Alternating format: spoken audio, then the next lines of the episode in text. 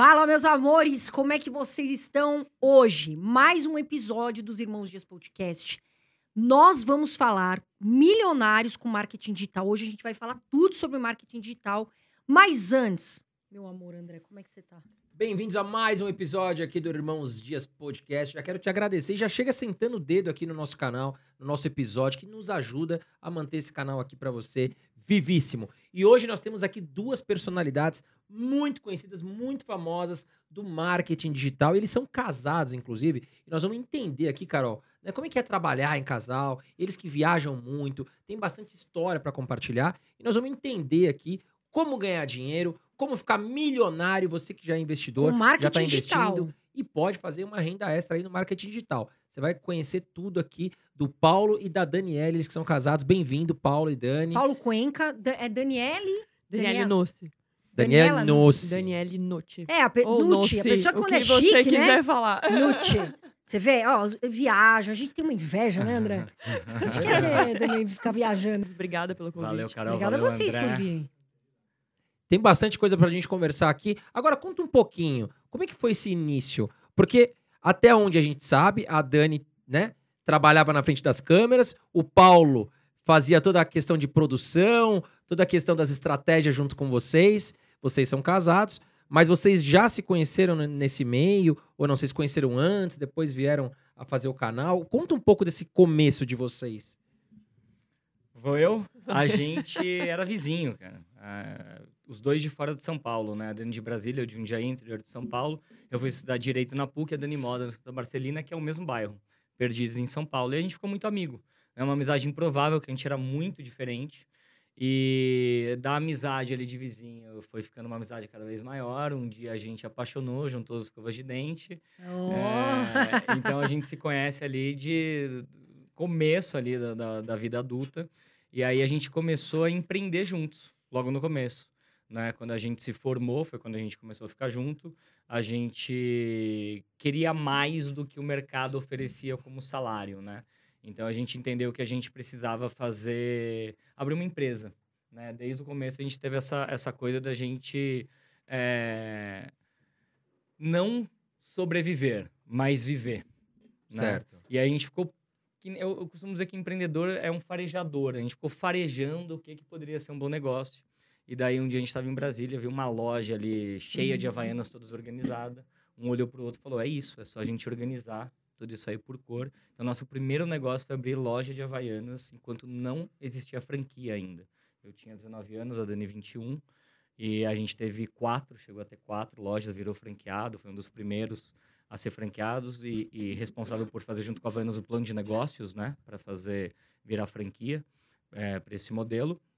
E depois, quando a gente foi para o YouTube, já foi uma segunda fase. A gente já tinha loja há oito anos, sete Uhum. anos. Que ano que vocês vieram pro Oito YouTube? anos, né? 2011. Ah, bacana. Nossa, faz tempo. 2011 a gente foi pro tempo. YouTube e foi de novo por eu, eu, eu comecei a estudar cinema, me formei em cinema e foi de novo por perceber uma oportunidade. A gente já não queria mais, a gente já tinha aprendido como fazer dinheiro e sabe quando você fala, tá, eu já sei fazer dinheiro, agora eu quero fazer algo que me dá tesão. E a gente Mas as viu- lojas vocês fecharam, não? A gente vendeu. a gente ficou dois Venderam. anos ainda até a gente começar a ganhar mais dinheiro, ou perto de ganhar mais dinheiro. Então vocês tinham as lojas loja. e aí começaram a montar um, um- um- Um segundo produto, negócio. Um produto, um- uma renda extra, digamos assim. Ah, não porque a gente não entende como renda extra, porque a gente é muito megalomaníaco. A gente falou, vamos montar um império aqui, sei lá. Você já tinha um pensamento grande, né? Isso que é bom, Sempre, né? A Sempre. pessoa É, a tem que pensar grande. É. E você tinha, pelo que eu entendi, você tinha um canal de confeitaria.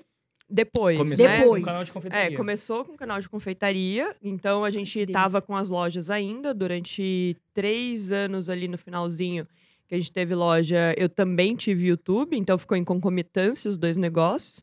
E aí, a gente montou o canal de confeitaria. Chegamos a ser o maior canal de confeitaria da América Latina, né? Foi. E depois a gente fez uma pivotagem também dentro do canal para ir para viagem. E aí a gente fazia confeitaria e viagem e chegamos a ser o maior canal de viagens do Brasil. Foi. Nossa, que Caramba, legal, mas gente. como é que foi essa ideia? Tipo, vocês tinham uma, quatro lojas, pô, já estavam super bem empreendendo, porque quatro lojas é muita coisa. A gente fala quatro, parece que, gente, é muita coisa É, pra tomar é conta. bastante. E ao mesmo tempo vocês começaram a criar um canal que virou uma baita de uma referência. E como é que veio a ideia da confeitaria? A gente, quando começou a ganhar dinheiro, você começa a fazer coisas que você não pode quando você não tem dinheiro. Comer, principalmente. E aí. Coisa boa, né? É aquela parada que começa a abrir portas na sua cabeça, cada sabor fala, mano, não sabia que isso aqui existia, não sabia que isso aqui existia. Então a gente começou a viajar e ia comer. Era a nossa, nossa, nossa pira. A gente trabalhava, quando a gente ia se divertir, a gente viajava e comia. Era isso que a gente fazia. E aí é, a gente começou a ser um bom degustador de coisas e saber criticar ali, né, do nosso jeito. E daí, um dia a gente, quando eu fazia cinema, a, a gente ficou sabendo uma lei que ia passar no Brasil, que você, é, a, as TVs a cabo, elas precisavam de produções independentes para elas continuarem numa grade específica, acessível no, na, no cabo, né? E é uma lei das produtoras independentes. Então, o que o GNT, Multishow, produziam todos os programas, eles não podiam mais. Eles tinham que ter uma cota, se não me engano, de 30% ou 50%. Chama CPB, né? É. E daí tinha que ter um certificado de produto brasileiro, essas produtoras, para entrar nessas redes. E daí a gente falou, cara, eu não conheço ninguém do cinema, né? Eu não conheço ninguém de televisão, porque isso daí é um mundo ultra fechado é, tá aí a nossa chance de entrar. E aí a gente falou, mas o que que a gente faz, né? E a gente, antes disso, que a gente é muito maluco, tava correndo em paralelo, a gente não queria mais fazer ter comércio de Havaianas. Tá. Porque tinha virado franquia. A gente deixou de ser empreendedor para ser um tipo de funcionário que tem uma renda estabelecida ali, né? Sim. Franquia é um pouco isso. Não tem tanto Isso estressou a gente um pouco, por isso também Você que a gente resolveu vender ali depois. molde, né? é. Certinho. É, Empreendedor é cachorro louco, né? Não, Daí não- começam a te colocar num quadrado, você fala, ah, não quero isso daí. e a Dani falou assim, ah, o que, que a gente vai fazer? Tinham me chamado para trabalhar na Holanda com um diretor que chama Peter Greenway, e eu falei, e você, amor? Ela falou, ah, eu vou cozinhar, abrir uma confeitaria. Eu falei, você nunca cozinhou na vida, meu amor? É. Ela falou, não, quando eu era pequena eu fazia doce. Eu falei, não fazia? Você nunca me contou? A gente só come fora. Daí ela começou a cozinhar e era horrível. Era horrível. obviamente. E eu, nossa Parece relação- eu a gente tá cozinha. junto há 17 anos porque a gente tem um papo muito direto um com o outro. Lá eu dava pra experimentar, ela falava, e aí? Eu falei, péssimo. Horrível. Tá faltando tal, tá faltando tal. Solou. Então, a nossa ideia era abrir uma confeitaria em, em Amsterdã. Ela é alucinadamente obsessiva nas coisas que ela faz, que é até o final. Do ruim, ela começou a fazer curso. Um monte de curso no Brasil, um monte de curso em um monte de lugar. E daí, um dia a gente tava no Dom, ela perguntou pro Alex Atala qual era a melhor escola de confeitaria. Falaram que era uma na França. A gente já tinha dinheiro das lojas, então a gente podia se dar o luxo de fazer isso. Falou, vamos lá, vamos estudar na França. Daí corta pro YouTube. O que acontece? Enquanto ela tava fazendo os testes do suposto cardápio, eu metendo pau, metendo pau, metendo pau. Um dia eu olhei pra uma galera que tava em casa, porque eu era do cinema, sempre tinha gente de cinema em casa, eu ia dirigir um, um curta. Falei, vocês já repararam que não existe nenhum programa de culinária que alguém experimenta e fala, hum, faltou sal? É sempre, hum. Nossa, Sempre que ótimo, delícia. né? É, sempre ótimo. Sim. E a gente falou, nossa, a Dani só faz coisa errada, ela é um personagem. Tem essa lei nova, por que, que a gente não faz um programa televisivo e vende? Então nasceu, o YouTube nasceu por acaso, da nossa vontade de abrir uma confeitaria fora. A Dani é uma baita de uma personagem, errar um monte. E daí a gente começou a fazer esses programas e tentar vender para produtoras e canais de TV. Não é, a ideia não era entrar no YouTube, só que a gente estudou a linguagem da internet, que estava começando, misturou com a linguagem de televisão e fez um produto único. Que legal. E subiu no YouTube para para mostrar o link para alguém. Daí gente começou a assistir. E aí começou a viralizar, né? Isso que é legal do YouTube, né? Que do nada ele pega um traqueamento e vai né? embora. Viralizar a gente nunca viralizou. É, a gente nunca viralizou, não. Mas chegou a fazer. Ficou bom depois o produto? Não, ficou incrível, mas a gente sempre foi inscrito a inscrito.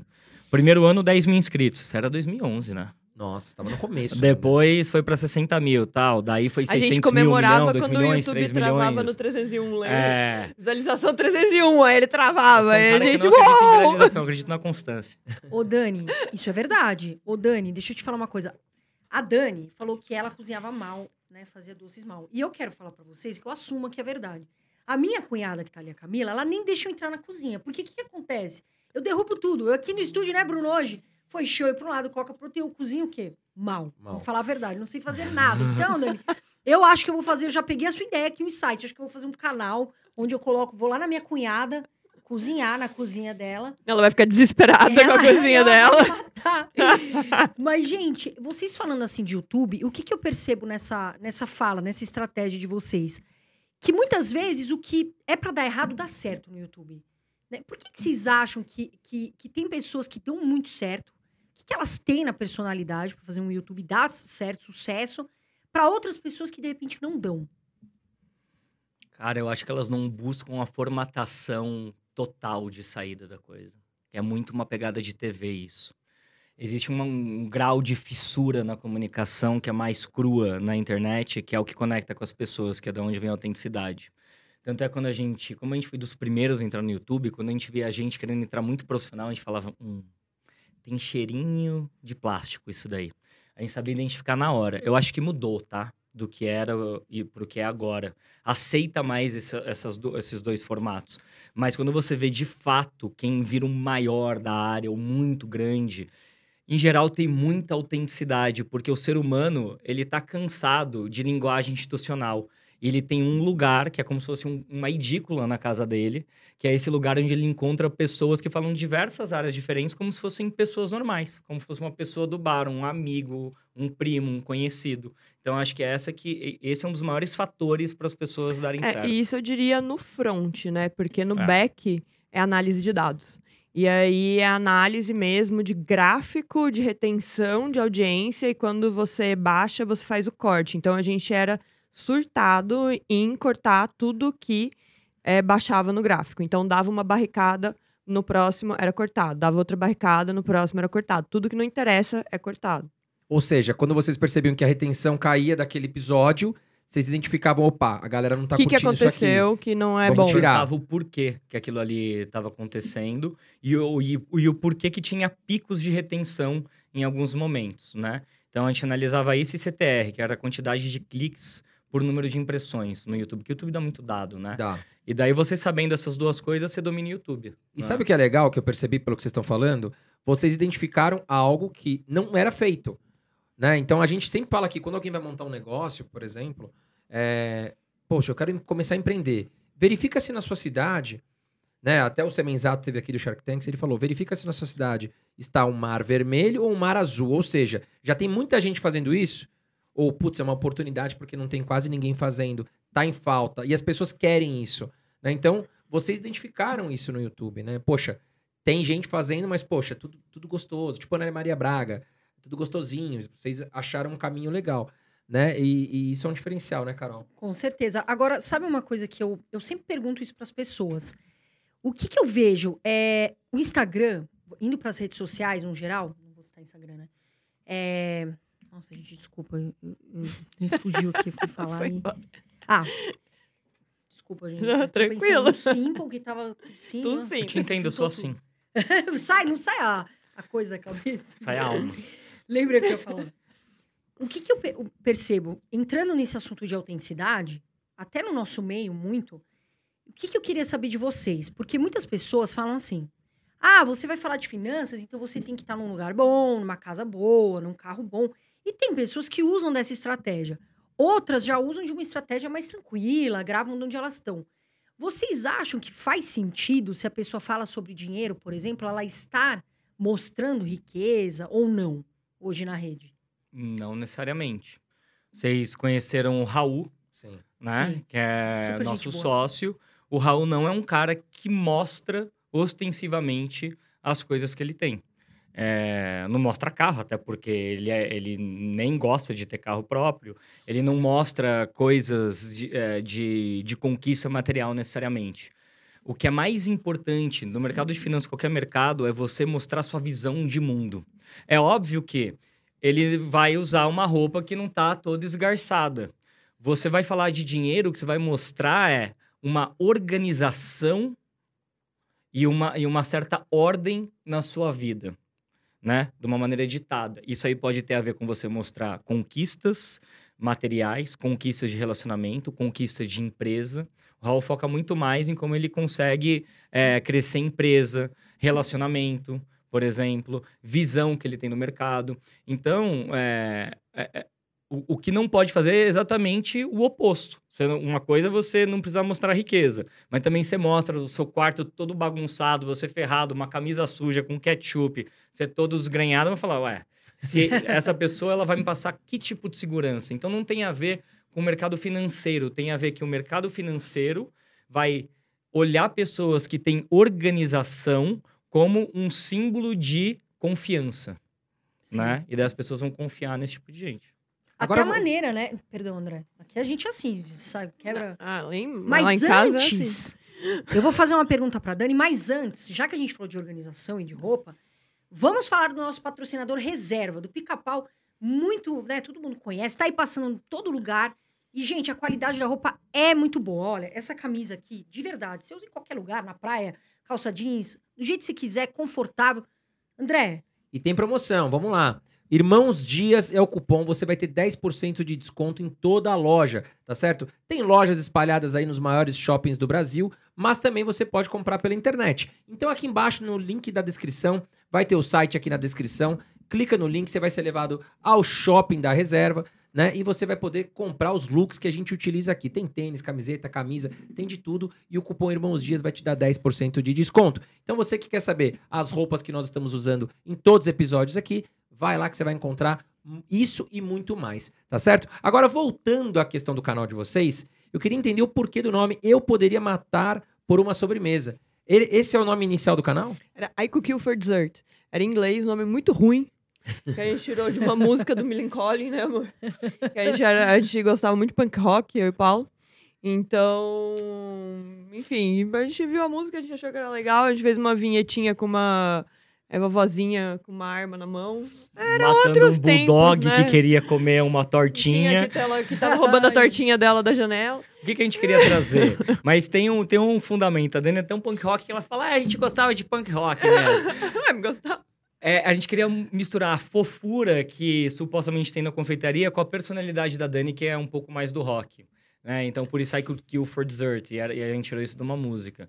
Então, é, eu acho que isso que a gente fez muito bem, falando de autenticidade. Misturar elementos diversos que normalmente não conversariam conversando. Que legal, gente. E deu super certo, né? Quantos, quantos milhões vocês chegaram a... Que chegou a, a- a um milhão? A gente parou o canal há dois anos. ah, Tava com 2 3 milhões. milhões. 3 milhões, quase 2,990 Foi o maior canal da América Latina. de culinária. via- Então, de- de quando a gente fala isso, é importante ressaltar que é sempre em visualização, né? Ah, tá. Então, assim, a gente tinha muita visualização. E aí o YouTube considera muito isso. Eu acho que a gente tinha, chegou a ter 20 milhões de visualizações mês, né? Na, É. época, na época isso era muito. Mas aí vocês pararam há dois anos. Isso foi ali um pouco antes da pandemia, se eu não me engano. Foi na, Na quando pandemia. começou a pandemia. Vocês pararam por- pela Paramos pandemia. em abril, exato. E aí vocês foram viajar. Pelo que eu sei, vocês gostam de viajar. Estavam na Tailândia. Não, vocês viajavam fazendo a E questão de vocês viajam, confeitaria. qual lugar que vocês, assim... Porque eu adoro isso daí de viagem, acho que o pessoal aqui também gosta. Que lugar que vocês acharam, assim, puta, genial? Vocês viajaram, falaram, meu, que genial esse lugar. Não sei se a gente tem as mesmas opiniões. Ah, eu tenho dois lugares na minha alma, que é São Bali e Islândia. Islândia. É. Mas que, Bali é muito top, né? Todo mundo fala que é bem... Ai, Bali é bem roots. maravilhoso. É uma energia muito boa, energia Bali. animal. É, Aquele pessoal tudo pra sereno, es- É tudo de muito boa. sereno, é de verdade. A cada 100 metros tem incenso e florzinha na rua. É uma energia de gratidão É, de muito verdade. Tipo São incrível. Paulo, mais ou menos. Ah, É igual, igualzinho. igual. Assim, é- é, muito parecida. Você vê que cada muro tem uma homenagem, né? Pichado, né? É, mas é tudo Acho homenagem. O nosso amor é diferente, né? E, e, e para mim, acho que é a Rússia, é, Jerusalém, Israel. Ah, é de Jerusalém é de cabeça. comida, E Jerusalém. Islândia também. é. Mas vocês viajavam com patrocínio? Como é que era a pegada? Então vocês já, vocês já montavam um cronograma, um planejamento. É, É, na verdade, a gente montava um projeto antes para vender para as empresas, né? Então a gente tinha projetos anuais, normalmente Bradesco, Jaguar, Latam, Motorola. Motorola, é, enfim, vários, né? embaixador dessas marcas, algumas eram diretamente, né? É, Latam é mais fácil, né? A relação com viagem, mas a gente usava as outras marcas como lifestyle dentro da viagem. Então, esse mesmo canal, por que, que parou o canal na pandemia? Porque esse mesmo canal, ele pivotou para ser mais forte em Viagem. em viagem. Né? A gente manteve a editoria de culinária, só que daí a gente começou a fazer mais viagem e o dinheiro de patrocínio é, ali, em 2022 já não tinha mais nada de culinária. Era todo de viagem. Quando você fecha o mundo inteiro, no dia seguinte sua receita vai para quanto? Zero. Zero. Zero. Zero. Porque o canal era todo de viagens, né? E a gente tem uma coisa que a gente não espera. ah, Vamos ver o que vai acontecer. A gente falou, não. Nem é, a pau. A gente não tem muito apego às gavetas, Tem né? que se de ver, pagar os boletos. Os boletos chegam, meu. Não dá. Isso em 2020, né? Que aí come- 2020, é. Ali travou. Aí vocês começaram a fazer o quê? Migraram pra um outro negócio. A gente já estava fazendo algumas coisas, né? Então, assim, eu e o Paulo. É que, assim, durante muito tempo, o Paulo deu várias palestras para várias agências de publicidade, empresas. Então, assim, sempre É, que tinha. consultorias para grandes é. marcas, Nestlé, Motorola, Motorola, Nest- é, Google, Google, Coca-Cola. Coca-Cola. Então, assim, toda vez que tinha que fazer algum projeto que era específico para YouTube, ele era o especialista que era chamado nesses projetos. A gente fez vários meses de cadeira também, não sei se vocês conhecem, da Bárbara Soalheiro, e que é um projeto onde sentam vários especialistas para resolver um problema de uma empresa e fica uma semana lá fechados para sair de lá com um, Um protótipo. protótipo. Então, a gente fez vários desses. E nessa parte de rede social e YouTube, a gente sempre era chamado. E aí o Paulo sempre começou, começou né, a crescer muito nessa parte de bastidor, e isso assim, uns três anos antes da pandemia. E aí é, a gente conheceu o mercado digital, não lembro quando exatamente. 2018, 2019, 2018, é. mais ou menos, a gente conheceu. E aí o primeiro produto que a De gente infoproduto, fez, né, né, é, de infoproduto, o primeiro produto que a gente fez foi uma mentoria. Aí a gente fez uma mentoria para empresários Em 2019. em Então a gente sempre 2019. faz isso. Enquanto a gente tá fazendo negócio, a gente abre derivações de Tá. outro. E daí, então, em 2019, eu começo a fazer. É porque todo mundo me perguntava, Paulo, como faz isso, como faz aquilo, como faz isso? Falei, quer, quer saber? Todo mundo quer tomar um café pra, comigo, eu vou cobrar o café. Claro. E daí eu abria uma mentoria achando que todos os meus amigos, youtubers, influenciadores e marcas iam pagar. Nenhum deles pagou, mas eu tive 15 mil aplicações da mentoria. Custava 20 mil. E aí, é, eu queria só 30 pessoas. Eu fechei, fiz duas edições. Daí, eu peguei todas as dúvidas que a galera tinha. É, a, maior, a maior parte era empresário, né? Eu não esperava. Era empresário. E daí disso eu falei, como que se transforma num Paulo e numa Dani? Qual que é a lógica por trás disso? E daí eu fui montando um método. Daí, em 2019 ainda, eu fiz... Eu transformei, eu tentei validar esse método. Eu fiz o- duas imersões. Era um final de semana, se não me engano, era 12 chamava ou 15 mil a comunidade. chamava a comunidade e como que 12 passos para formar uma comunidade. E aí eu fiz uma primeira edição com 30, pe- 50 pessoas. ela- ali eu conheci o Bruno e a Malu Perini. A gente ficou amigo ali porque eles eles eles compraram, não conhecia eles, né? Eles foram como alunos, achei muito massa, a gente ficou Como diria o amigo. Bruno, o elogio mais o elogio sincero. mais sincero. e depois, em, eu, o que, que eu fiz na segunda edição? Eu chamei um monte de amigo meu influenciador pra ver que se eu tava falando era groselha. Metade eu chamei público, metade eu falei, quero saber quem vive a mesma coisa que eu, pra validar. E aí a galera pirou. E aí eu larguei mão, porque eu ganhava muito mais dinheiro no YouTube. Eu falei, Sim. ah, bonitinho isso daqui, né? O infoproduto. Quando a gente foi com o negócio a zero, eu falei, agora é hora de escalar. Eu peguei aquilo lá e transformei num produto chamava Superpoder e vendi várias vezes só no orgânico, ali em 2020 mesmo, né? Mas era uma coisa que eu já vinha construindo desde 2018, né? Eu fazia E no uma meio disso teve um outro curso que você fez também, que era o projeto. Ah, eu fiz um curso chamado O Projeto. Eu saí Gente, fazendo curso. Isso que vocês falaram é muito legal, porque assim, muitas pessoas falam assim, eu quero trabalhar com marketing digital. E o que que, o que, que essa pessoa precisa saber, a base ali, para ela começar a ter sucesso no marketing digital? entender de pessoa. Acho que a galera procura muita técnica do 6 em 7, de como faz lançamento. Para mim, o grande lance é entender sobre comunicação. Entender sobre o ser humano, o que, que ele quer, o que, que o ser humano quer, o que, que ele deseja, como que eu atinjo ali o centro do desejo dessa pessoa. Pra, e- e entender qual que é o seu negócio, porque a comunicação, ela vem depois do que, que é o seu negócio.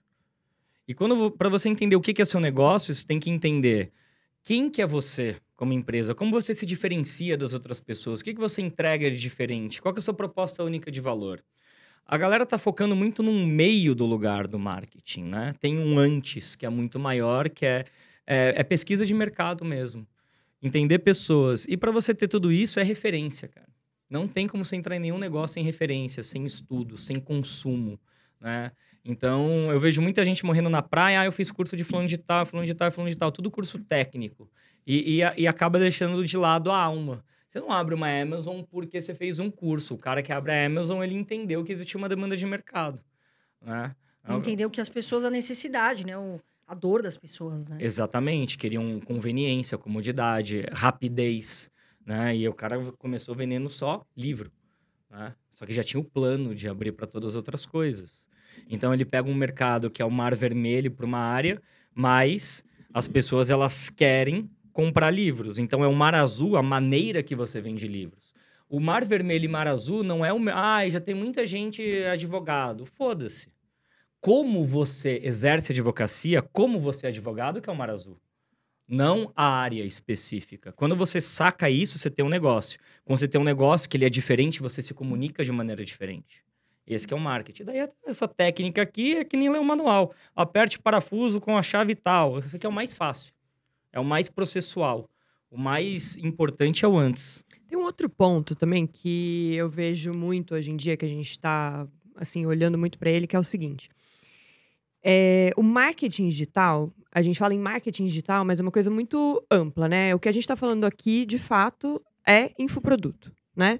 Então, assim, eu acho que a gente está falando de cursos onde as pessoas estão passando um determinado conhe- conhecimento para outra pessoa. Isso sempre existiu no mundo, né? Desde tutores que iam na casa das pessoas, até faculdades, até colégios, até, enfim, tudo, né? Que, que sempre foi a passagem de conhecimento para outra pessoa. Até sua mãe passando uma receita para você é uma passagem de conhecimento, né? O que, que acontece hoje? Muitas faculdades, em muitos pontos, né? é, elas pararam no tempo. Então, assim, eu venho conversando com muitos amigos meus, faculdade de marketing, faculdade de design. Tem várias faculdades que o Humanas, método, né? né? Em geral. É, o método deles, a emenda, de, a emenda deles ali parou em 1996, 1900 bolinha. E outras pessoas, ou outras empresas, ou outros né, conglomerados vão vir para suprir um novo mercado que precisa de uma informação nova.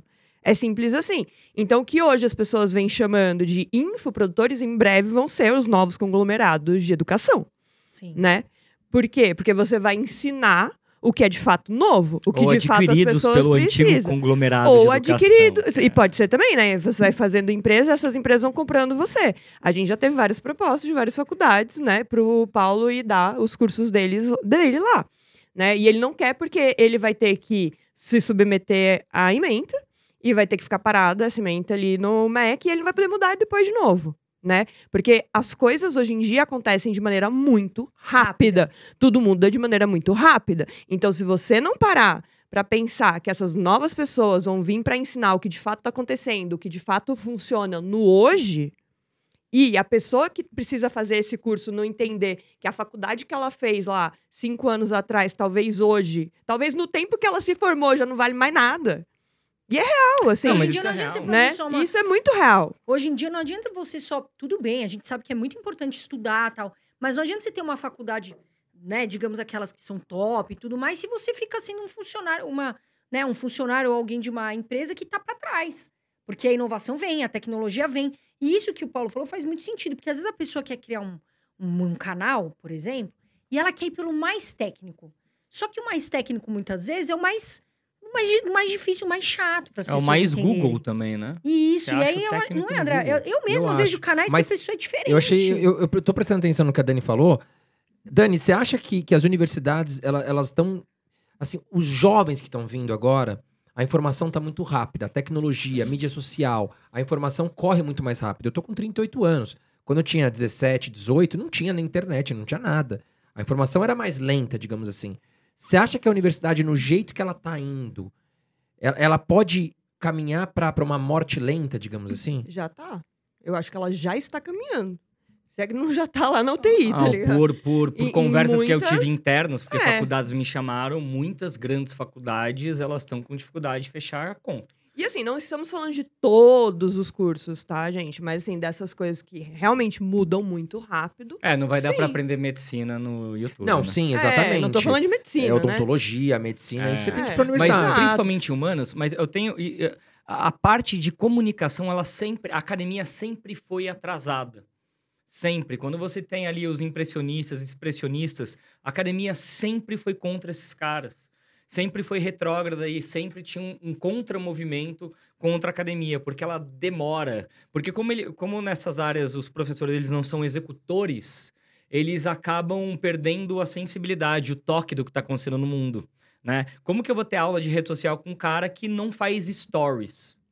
Saca? Que é, o que eu tô vivendo. Eles têm a teoria, cibor, cibor, ciborguização. A gente já é ciborgue. Quando eu tenho isso aqui, isso aqui é uma extensão do meu corpo. Se o cara ele não vive isso aqui como extensão do corpo, como que ele vai falar sobre, sobre isso para mim? Entende? Eu estudei a faculdade de cinema, a melhor que tem no Brasil, que é a FAAP. Quando eu me formei, em um ano e meio, dois anos antes, tinham lançado a Canon 5D Mark II, que foi uma revolução na, na filmografia. Né? Já tinha YouTube.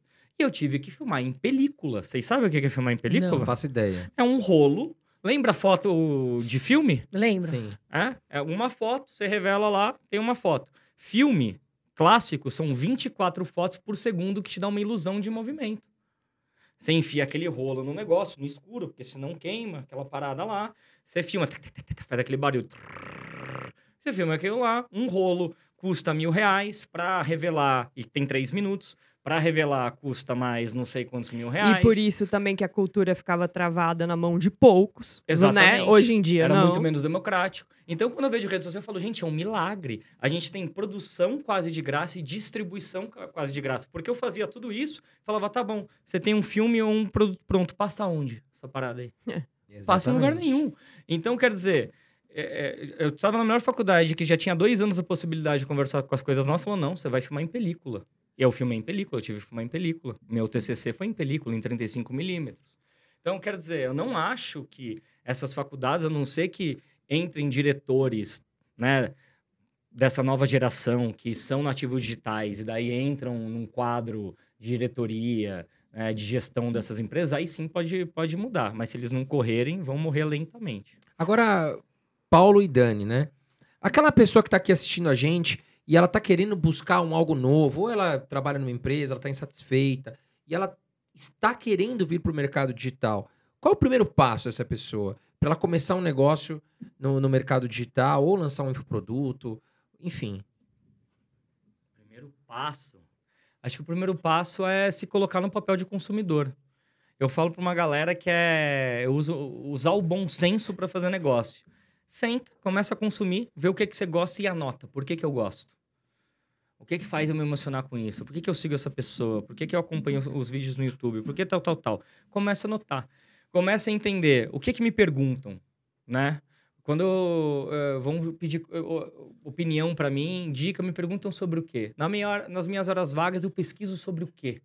Quando eu tô de bobeira conversando com a galera, o que, que eu sinto tesão de falar? Ali tá uma área de interesse sua muito forte, que como a internet premia quem consegue expressar bem a área que ela, que ela tá, né? Se você tem tesão naquela área e você identifica que tem um mercado ali, é um lugar muito eh, rico para você se estabelecer e começar a criar conteúdo. E aí criar conteúdo no começo sem querer nada em troca, sem ficar pirando muito em métrica. Fala da coisa que você pira. Se errar, beleza. Se tiver, né, um contexto ali, Exato. beleza também. Faz por amor, né, cara? É. E aí você vai começar a entender onde é que você está errando. O erro é uma informação. Errei aqui. Como que eu posso melhorar? Como que eu faço? Continuo consumindo referência. E ter uma coisa muito importante, André, tempo. Entender que não vai ser em dois meses, em três meses. Mas hoje em dia, na minha época, eu demorei três anos para ganhar o primeiro real com a internet. Hoje em dia, com seis meses, sete meses, Já dá. porra, você teve uma ascensão é, meteórica, né? O pessoal pergunta muito pra mim. Nossa, é uma das mais, é, uma das coisas que eu mais escuto ou leio. Nossa, Carol, mas como é que você fez uma transição de carreira, né? Você era modelo, trabalhava na TV, num programa que né, usava biquíni, e você, de repente, mudou para educação financeira. E a minha resposta principal é: nas- a- as- o que eu precisei fazer? Estudar. Eu estudava 5, 6 horas por dia, e eu tinha que fazer isso, porque eu sabia que a, a, a- questão de cobrança em mim ia ser muito maior. Então, eu estudei, eu tive muita disciplina, porque às vezes você vai ter que sair ficar, né, deixar de sair, deixar, você vai ter que ficar, né, estudando, focado. E também, críticas. Eu botei de lado, porque um monte de gente falava, você é louca, isso não vai dar certo. E tal. E não, eu me foi o que você falou. Às vezes a gente precisa se jogar e acreditar na gente. Falar assim, poxa, eu vou acreditar, vou estudar, vou fazer meu, meu melhor, ser constante, fazer, né? a- Ter a disciplina. E vou tentar. Mas também era uma área Exato. que brilhava seu olho, né? Brilhava o Que meu tinha olho. uma é. relação pessoal com isso daí. Exato. É, e eu gosto de ensinar. Né? Eu sempre fui professora de reforço na escola. Eu ia muito bem na escola. Por, vocês que descobriram aí mas um segredo, eu ia muito bem. E aí eu tinha essa ideia já. Eu montava uma lousinha lá em casa, você lembra? Eu chamava o pessoal, tipo, sala de aula. Ensinava E ganhava um dinheirinho, porque o pessoal pagava, eu dava aula lá de, de, é sei lá, bom. Biologia, de, de português e tudo mais. E eu acho que assim, no nosso meio também, é, é aquilo, né? A gente fala de investimento. Então, se você não pratica aquilo, se você não investe, se você não estuda, se você não aplica o seu dinheiro, porque, cara, você tá investindo seu dinheiro, você pode perder. Faz parte do nosso negócio. É, gosta do Shiba Coin, né? Então coloca dinheiro lá. eu quero ver. Aposta no Shiba aí. meu. Então, se você aí- colocar, eu coloco também. Você tem que viver aquilo, cara, porque senão é aquele negócio, pele em risco, né? Você vai É, falar pra você investir, sendo que eu não Se faço você não isso. faz isso, Então, assim, você não tem vivência com a coisa, né? É aquilo que você tá falando. E hoje a gente ama o que a gente faz. Então a gente grava, cara, com prazer. A gente vai estudar, vai falar de um fundo imobiliário, uma ação, alguma coisa, porque a gente gosta daquilo. A minha esposa tá ali, até falo pra ela às vezes, cara, parece que a gente não tá trabalhando, né? Não é estranho isso? Porque a gente às vezes tá gravando pra caramba lá em casa, ela trabalha comigo e tal, que ela que me ajuda a fazer as gravações. E aí eu falo, putz, meu. Sabe quando parece que você não tá trabalhando? Que parece que você tá vagabundeando, mas ao mesmo tempo você tá ali respondendo, você tá, tipo, falando com os seguidores e tal. Você fala, caraca, tipo, eu tô me sentindo meio vagabundo. Mas não, você tá trabalhando, tá ganhando dinheiro com aquilo. É muito louco, né, cara? Então, você não acha, vocês não acham que às vezes, pra ela dar esse primeiro passo, ela tem que ter habilidade em algo? Ou não, não tem nada a ver isso? Tipo assim, ela tem que buscar nela uma habilidade, Ou ela A pode Dani construir isso? Então, eu, é, é Faz engraçado sentido. que a gente tá até lendo um livro agora, né, que chama Mindset, né, sobre mindset fixo e, e de crescimento, né, e a gente gosta muito de ler livro junto, que um vai lendo pro outro, às vezes dorme. e aí, é, tudo, tem um monte de parte do livro que ela vai falando, né, e a gente fala, nossa, isso é muita gente, nossa, isso é muita gente. Eu acho que você precisa ter uma mentalidade de fato de crescimento para que você comece a fazer alguma coisa e não ache que ah, é um dom. Ai, a fulano de tal nasceu assim. Nasceu sabendo tudo isso. Cara, não, sabe? Tudo a gente aprende e reforça fazendo a mesma coisa diversas vezes. Até que parece que você é nato naquilo. É Chega um persistência, ponto que o outro olha pra você e fala: dom. Não é dom, você fez Eu acho tantas que tem gente vezes. que tem mais que é nato, né? facilidade no ponto inicial. Mas tem tanta gente que fica medíocre porque só tem facilidade no ponto inicial. Também. E daí acha que ba- isso basta. Daí pega a pessoa ali do lado, que tá ainda ali que nem a tartaruga. E fala assim: E ah, esse cara aí não pega nada. E daí quando você vê, ele tá 10 vezes maior do que você, cara. Verdade. Porque ele nunca parou. Então eu acho que o que basta é você ter um interesse genuíno e uma atitude. Porque pra mim isso é essa atitude. É falar, eu vou fazer essa parada acontecer. Porque quando você decide que você vai fazer uma parada acontecer e, e- e tem consistência, ela vai acontecer. Pode ser, pode ser que ela não aconteça como é nos seus sonhos mais loucos, mas de alguma maneira, uma fração dela vai acontecer. E vocês Agora- são casados há 17 anos, né? Na verdade, a gente casou mês passado. vocês ficaram juntos, ô, ô, Dani, vocês ficaram juntos. Você enrolou, hein, ô, ô Paulo? Você ficou enrolando também. Acho que eu enrolei ele mais. Acho que eu tô vermelho, porque eu enrolei bastante. Olha lá, e se você. Olha, Camila, se o André te enrolar esse tempo todo, você me conta. E você aí, homem. Não, há quatro. E você, homem, para de me enrolar também. Eu tô há três anos solteira. Se vocês começarem a me enrolar, ixi, Maria, eu vou ficar pra Mas e como é que é trabalhar juntos em casal? Fala aí. é- Ah, é, É, uma pra maravilha, vocês né, é amor? É visceral, né? Vocês dão umas brigadas, assim, Ah, igual eu e meu irmão? Você quer contar de ontem? Todo dia. A gente já quebrou o Não, pau. não, a gente briga todo dia, deve ter brigado hoje. É, e- Deve? Você tá avisando, né, Paulo É, Henrique? tô tentando fazer a fila. Ah, né? tá. Mas isso a gente nunca escondeu, porque é, o que que acontece? A gente. Não é que a gente casou agora, a gente não morava junto. A gente está- mora junto no mesmo teto e vive uma vida de casado há 17 anos. A gente Sim. formalizou o casamento, tanto em religioso quanto no civil agora. É, que pra gente era importante fazer isso quando fez 15 anos, só que veio a pandemia, daí a gente esperou, deu 17. Uhum. Daí ela quis fazer duas festas. Eu deixei. Falei, sim, senhora. Sim, senhora. Ficamos ricos, fazer." vamos embora. É. Não, e, tipo, a gente demorou tanto Não, tempo demorou pra tanto fazer. tempo pra fazer que tem que fazer duas. Eu fiz uma do E- civil e do religioso. E aí, Olha certíssimo. qual que é massa? Eu e a Dani a gente sempre foi brutalmente honesto um com o outro. É, isso é verdade. E por que, que a gente briga? Porque a gente é brutalmente honesto nos negócios. A chega vem com uma ideia e fala assim: você tá viajando, essa ideia aí não rola e não sei o que lá. Só que se a pessoa tem muita paixão por aquilo, ela vai falar: não, é por causa disso, disso, disso. E de uma maneira que normalmente você não é assim com funcionários ou com sócios. Só que a gente considera que isso também é a nossa grande força, porque a gente não faz jogo. Não tem é, segundas intenções. Nós dois, a gente tem um objetivo de vida único. A gente quer ir pra frente. Então, e por um caminho ali que a gente delimitou. Então, se um está criticando o outro, é porque a gente acredita em falha para chegar naquele projeto. Então, as nossas discussões são discussões acaloradas sobre decisões. E empresário é isso. Todo dia é 50 decisões. A hora que chega no café... No café da manhã, você já deu 20 decisões. Então, pode ser que uma, duas ali a gente discute. As outras todas... Né? tem umas que Discute, mas só... uma hora chega na. É, sim. As outras ali tem coisa que ela toma hoje em dia sozinha, decisão das áreas da empresa, tem coisa que eu tomo sozinho. E as que a gente toma junto, 95% a gente concorda, mas as que a gente não concorda. Nossa, não quero A gente, gosta quebra. do, a gente gosta do. E também o pau italiano. quebra também porque eu sou muito workaholic. E às vezes eu quero trabalhar, tipo assim, uma e meia da manhã. Daí eles, eles Ah, comecei a trabalhar às seis da manhã esses dias, eu e ela. Ela ficou no escritório até às dez e meia da noite.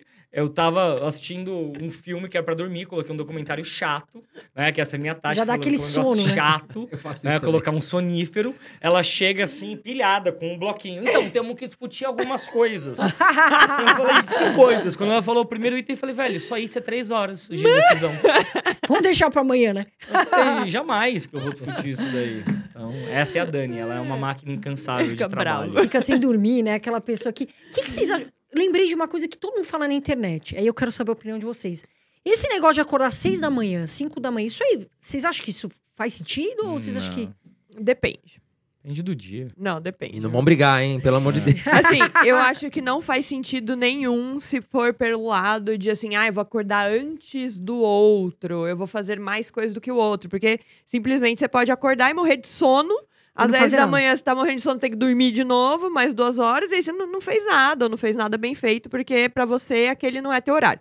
Ah, tem um segundo ponto. Existe, existe hoje, de fato, né, estudos que dizem que algumas pessoas é, se dão melhor à noite, outras pessoas se dão melhor de dia. Então, o, o fato de você acordar às 5 da manhã não vai fazer a melhor diferença nisso. Porém, eu estudo muito Ayurveda, né? Que é um método ah, milenar de ah, medicina chinesa, né? Medicina Liberal ancestral. mística. É, eu- não, isso não é liberal. Isso é Essa um é método de liberal 5 mística. mil anos, é. amor, de medicina. Então, assim, Uma religião é, existe uma questão na Ayurveda especificamente, onde ele fala que se você acorda antes das seis da manhã, entre duas e seis da manhã, você acorda em pita. Existe vata, pita, kapha. Se você acorda em pita, o seu fogo né, é maior neste momento. Então, o seu, o seu mental está mais propício a fazer digestão, a fazer exercício, a decidir coisas importantes. E quando você já acorda depois das seis da manhã, das seis até as dez, você acorda em Kapha, que é o mais lento, é o mais demorado. Então a sua energia muda dependendo do horário que você acorda. Mas isso é Ayurveda. Minha Eu não acho que isso tenha a ver Com, com, de, profissão. fato, ai, caraca, agora eu só vou me dar bem porque eu acordo às quatro da manhã. Aí vai ver live e às vezes não rende, né? que tem uma É. social que ninguém fala, mas é isso. Você pega todos os empresários que fizeram coisas incríveis, todos vi- viveram em desequilíbrio até achar o equilíbrio. É fato. Você vai querer construir um negócio grande, você vai se ferrar um, um tempo, até não se ferrar mais. E, e eu acho que muita parte dessas coisas do clube das 5 da manhã tem uma coisa velada por trás que eu não sei se a galera se dá conta. Você tá falando com um monte de gente que é CLT, quer fazer transição de carreira. É o tempo que a pessoa tem antes de começar o trabalho. Exato. Se ela não começa às 5, ela vai começar meio perto do trabalho, vai chegar, vai chegar morto, chega lá, tem as crianças, tem negócio de casa. O cara se força a ter duas, três, quatro horas antes de entrar em outro lugar. É, aí, Exatamente. aí ela já rende, né? Exato. Agora, o que, que eu vejo? Por exemplo, eu acompanho o Instagram de vocês e eu vejo que, por exemplo, o Paulo, ele tem umas postagens, até ele fez uma do, do Casimiro, da Anitta, e aquilo prende você, né? Você vai ler o resto. O que, que vocês acham nas redes sociais? Por exemplo, a pessoa vai fazer um post. Quais são os gatilhos que ela tem que usar ali para render? Pra de fato prender as pessoas a, a lerem, enfim, a, a- entrosarem ali. Eu, eu acho assim, bom, eu vou falar por mim, porque eu não sou especialista no negócio, eu faço isso porque eu curto mesmo, né? Você sabe. Eu amo fazer stories. Então, assim, meu, meu, minha função ali no Instagram é fazer stories, é um negócio que eu sou apaixonada. E eu tenho uma comunidade muito grande de mulheres, 86% de mulheres, onde as que estão ali muito visceralmente todos os dias, elas são irônicas que nem eu, elas são extremamente engraçadas, extremamente sincericidas, é, elas adoram um punch, um, um, um tapa na cara, tipo, vamos, filha, vambora, sabe? Tipo, eu tenho umas que falam, Dani, acorda de manhã só pra ver seu story pra me mandar fazer alguma coisa. Se mexe, aí a pessoa já... Ai, se mexe, a pessoa já começa. Então, assim, eu acho que depende da comunidade, depende do, do que você vai transformando aquela comunidade, o que aquela comunidade gosta, aquela comunidade se vê em você, se- sente que vocês têm uma ajuda mútua ali, entendeu? Então, pra mim, é isso, mas eu não sou a, a mestre especialista Não, nisso daí. acho que Você, você, que é. matou. Eu só gosto de conceitualizar. Para mim é identificação ou inspiração. Então, identificação pode ser de algo que você já faz parte de uma comunidade. Então, a pessoa já enxerga um eco da existência dela no universo da Dani. Então, ela tá ali para reafirmar a identidade ou até procurar a identidade. E quando você quer crescer, também é identificação. Só que da identificação através de pautas que são maiores do que você. Então, quando eu uso uma pauta da cultura pop, eu tô fazendo a pessoa parar de rolar o feed, porque tem algo que ela conhece. É, um- é uma coisa cerebral. A gente quer economizar caloria. A gente só para nas coisas que a gente entende. O que a gente não entende, a gente passa. Então, se eu trago um elemento, sei lá, um Casimiro, que tá todo mundo falando, a pessoa fala, ah, isso eu conheço. Ela volta, ela para e dá uma olhada. Qual será que é a notícia? O que que, né? O que que tem ali? que eu preciso- Exato. Que daí eu tô navegando em pauta quente. Posso navegar em pauta quente, pauta de cultura pop, por exemplo. É, e elementos de identificação em geral. Então, sempre que você usa elementos de identificação, você para. Sempre que você foge de qualquer elemento de identificação, a tendência é que você passe reto. A não ser que você use estranhamento.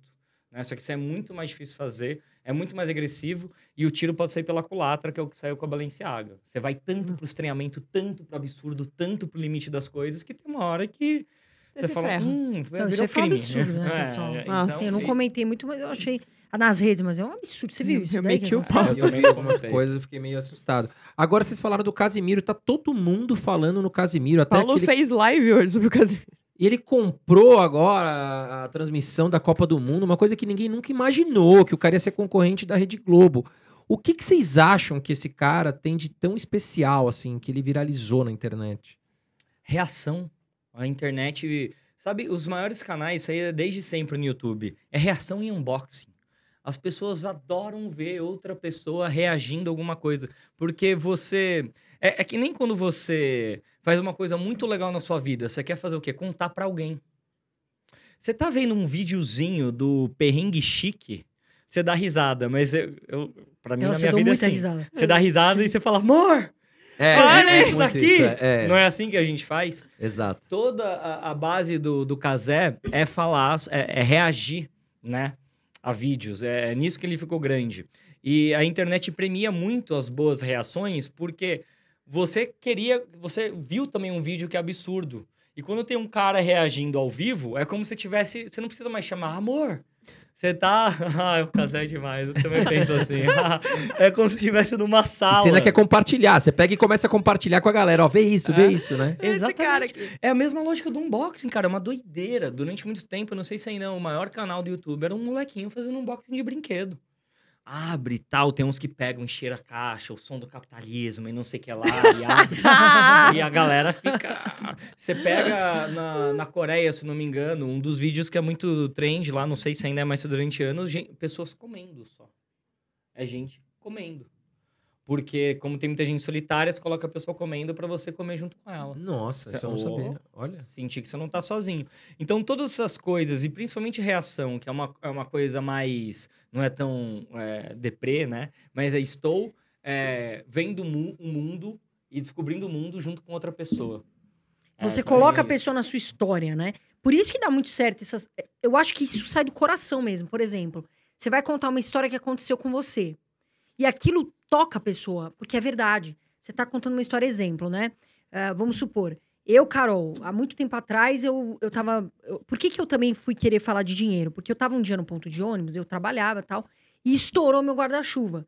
E começou a voar, eu tava com calcinha na sacola, um monte de roupa, e voou a sacola inteira e foi parar no meio da rua o negócio. E eu correndo pra lá, um monte de homem me ajudando pra cá, um monte de gente. E aquilo me tocou, é uma, é uma história que eu tenho minha. Daí eu resolvi contar um dia. E uma galera entrou na história. Falou, putz, eu já passei uma cena que, meu, eu peguei lá, lá. E é isso, né? A pessoa, ela entra na sua, na sua vida ali. Parece que ela tá junto com você, tipo um videogame. Histórias Né? prendem, né? Agora falando Mas em é mídias- identificação mesmo. É, Exato, porque é. aconteceu É. com elas também. Falando em mídias sociais, hoje nós temos várias mídias sociais, né? Você acha que, que é importante estar posicionado em todas as mídias ou isso não tem nada a ver? Você quer falar? Não, vai ser eu especialista nesse negócio. Eu Eu, não sei tem que você vai falar. Sabe Não, por que eu ouço a pessoa falar também assim, dá ótimo- Você tá no Instagram, mas agora chegou o TikTok. Cara, você tem que estar no TikTok também e tal. E até entre os influenciadores acontece muito isso. Cara, você tem que estar em tudo. Você tem que estar sendo visto em todo lugar. Então, por isso que eu tô perguntando Eu acho que é são cenários diferentes. Quando você já é muita referência numa área, vai. Porque você já normalmente tem equipe, tá mais fácil produzir conteúdo, né? Eu lembro quando a gente tava no YouTube, tinha o YouTube, tinha o blog, tinha Instagram, tinha LinkedIn, tinha Pinterest, tinha Twitter. tudo, cara, tudo. E tudo era verificado, tudo grande, tudo é, é, porque você Só que a gente tinha 20 pessoas pra fazer tudo isso. Ah, É. sim. Entende? Agora, você pega uma pessoa e fala, você tem que estar em todas as redes. O cara mal começou, não tem nem como. Eu, eu sempre acho assim, você tem que achar a sua rede mãe, dominar ela. Mesmo se você já seja um pouco relevante, começou a, pipocar as coisas ali, garante o seu arroba, só para você ter um arroba ali parecidinho, e relaxa. Quando você entender que você tem braço para atacar outra área, você ataca, nem que seja com derivação de conteúdo. Eu prefiro você ter é, é, menos redes, só que com mais força, do que ter um monte de rede, uma só forte e as outras meio flopadas. E aí o Então, como escolher, né? Porque eu acho que daí vai pela habilidade da pessoa. Se você é bom num textinho curto, melhor você ficar no Twitter. Twitch você você, é sabe reagir, em falar- comentar é, coisas. exato. É, ali, é, você- ali é a rede do, do debate também, da briga, De né? debate e tal, dependendo da sua área, né? lá. Agora, você é bom em fazer vídeos de mais de 10 minutos, vai pro YouTube, né? Ele Exato. fala, gosta de falar, sem parar. Então, assim, depende muito da sua habilidade, né, também. Sim, faz total sentido. E esse negócio de, de fazer live, pessoal? O que, que vocês acham? Por exemplo, vocês acham que a pessoa, ela quer estar no público, ela tem que fazer, exemplo, todo dia, tá ali presente, ou sei lá, três vezes por semana, pra ter uma. linkar ali uma, né, uma proximidade? Ou vocês acham que isso pode cansar as pessoas? Cara, lives tem que ser bom pra fazer live. Bom de ao vivo. Ou treinar até ficar bom. Porque ao vivo você tem que ter jogo de cintura, se errar da risada de você mesmo tal. A importância da live é aumentar tempo de tela. O que, que faz uma pessoa confiar em você? Tempo com você. Né?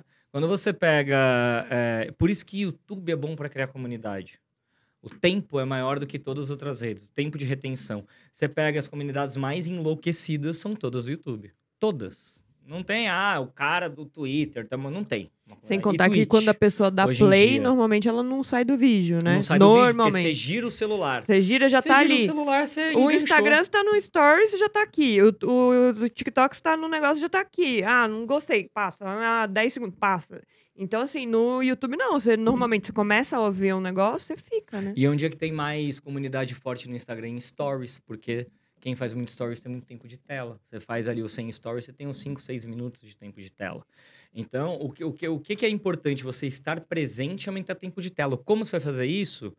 Se é em live, se é stories, se é no YouTube, se é podcast. Podcast forma grandes comunidades. Por que tempo de tela? Porque enquanto vocês entrevistam, vocês colocam posicionamentos pessoais, história de vida. Tem um patchwork de informações de vocês a cada episódio que passa, né? Então isso daí fortalece também a comunidade de tempo de tela. Então para mim isso é o mais importante. Agora, assim, o que, que eu vejo? Tem gatilhos. Por exemplo, a empre... por que, que tem empresa que faz mais sucesso que as outras vendendo um produto parecido? Vamos supor, a gente vai vender esse copo. O que, que a pessoa tem que usar de gatilho para ser estrategicamente muito bom na venda? O que, que ela tem que usar de gatilho com as pessoas para prender? Quais são os principais? Ela não tem que vender o copo, ela tem que vender a emoção que está envolvida em ter esse copo.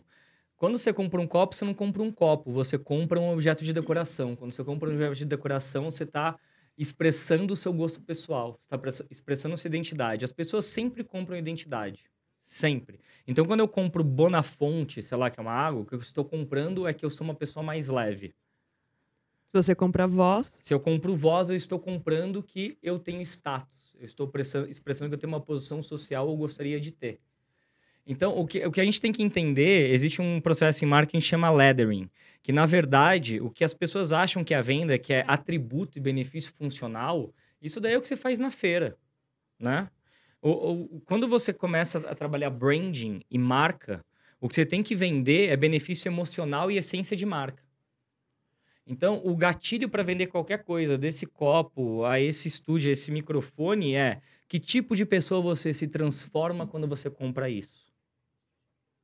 Faz sentido? Faz todo sentido. Sabe que tem uma história que eu li num livro que, assim, uma família foi comprar um porta-retrato. E eles iam pra Disney. E aí, o que, que, que que aconteceu? É, quando eles entraram na loja, tinham dois vendedores. Isso é uma metáfora, né? Um falava sobre, ah, esse porta-retrato tem a... Tem a, a nossa, gente, Borda. fugiu. A borda assim, assado, ele é de vidro, ele dura mais, se cair, nananã. E aí, o outro vendedor falou assim, olha, olha que legal, você vai colocar uma foto com a sua família na Disney, você vai lembrar o tempo todo quando você passar na sala, aquela emoção. Então, ali no livro tá falando, olha, esse aqui vem de experiência. O que, O que você tem é que vender? benefício. Experiência pra pessoa. Porque hoje as pessoas estão buscando isso. Elas querem, poxa, isso aqui tocou em mim.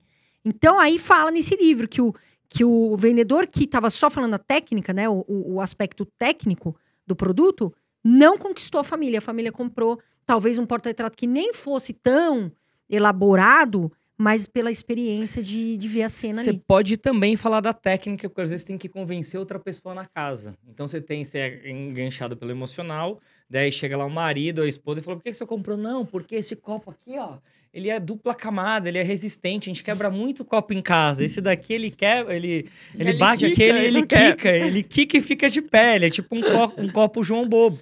E daí você pode usar os benefícios funcionais como mais argumento de venda. Mas o que vai fazer a pessoa comprar mesmo é isso. Tem uma, uma, uma frase famosa, eu li num livro do Seth Godin, mas eu acho que não é dele. É, que fala assim, cara, ninguém quer comprar uma furadeira para fazer um buraco na parede. As pessoas compram uma furadeira para colocar um quadro na parede. Você pode ir além.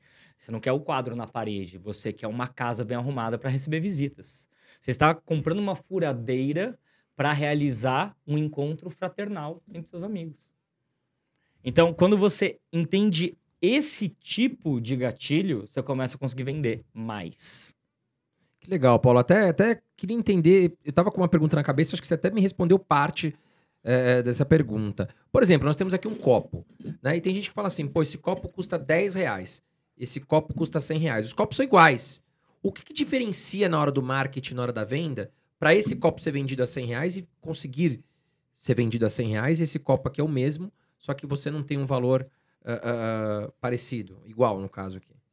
Já tem uma coisa muito louca de gatilho. Só do mesmo copo, um custa 10, outro custa 100, vão olhar pro copo de 100 e já vão achar melhor. Então, o, pró- o ga- o preço já é um gatilho. Eles podem ser iguais, mas você olha e fala, esse aqui deve ser melhor. Eu só não sei por que, que ele é melhor. Pode Você ter história de ouvi falar? marca, pode ter esse tempo de, da marca no ar, ser de uma família, sei lá o quê, que já tem mais tradição na área. Tem muitas tanta pessoas que coisa. falam em venda de infoproduto, inclusive isso. Fala assim, cara, se você colocar o seu produto muito barato, as pessoas vão acabar não dando valor a ele, né? Vou repassar para vocês que são experts, eu não tenho conhecimento, tô, tô falando o que eu ouvi, né? Por exemplo, pô, o cara vende um curso a 299. Hum, esse curso aí não deve prestar. Mas o outro, que às vezes é similar, custa 3 mil reais.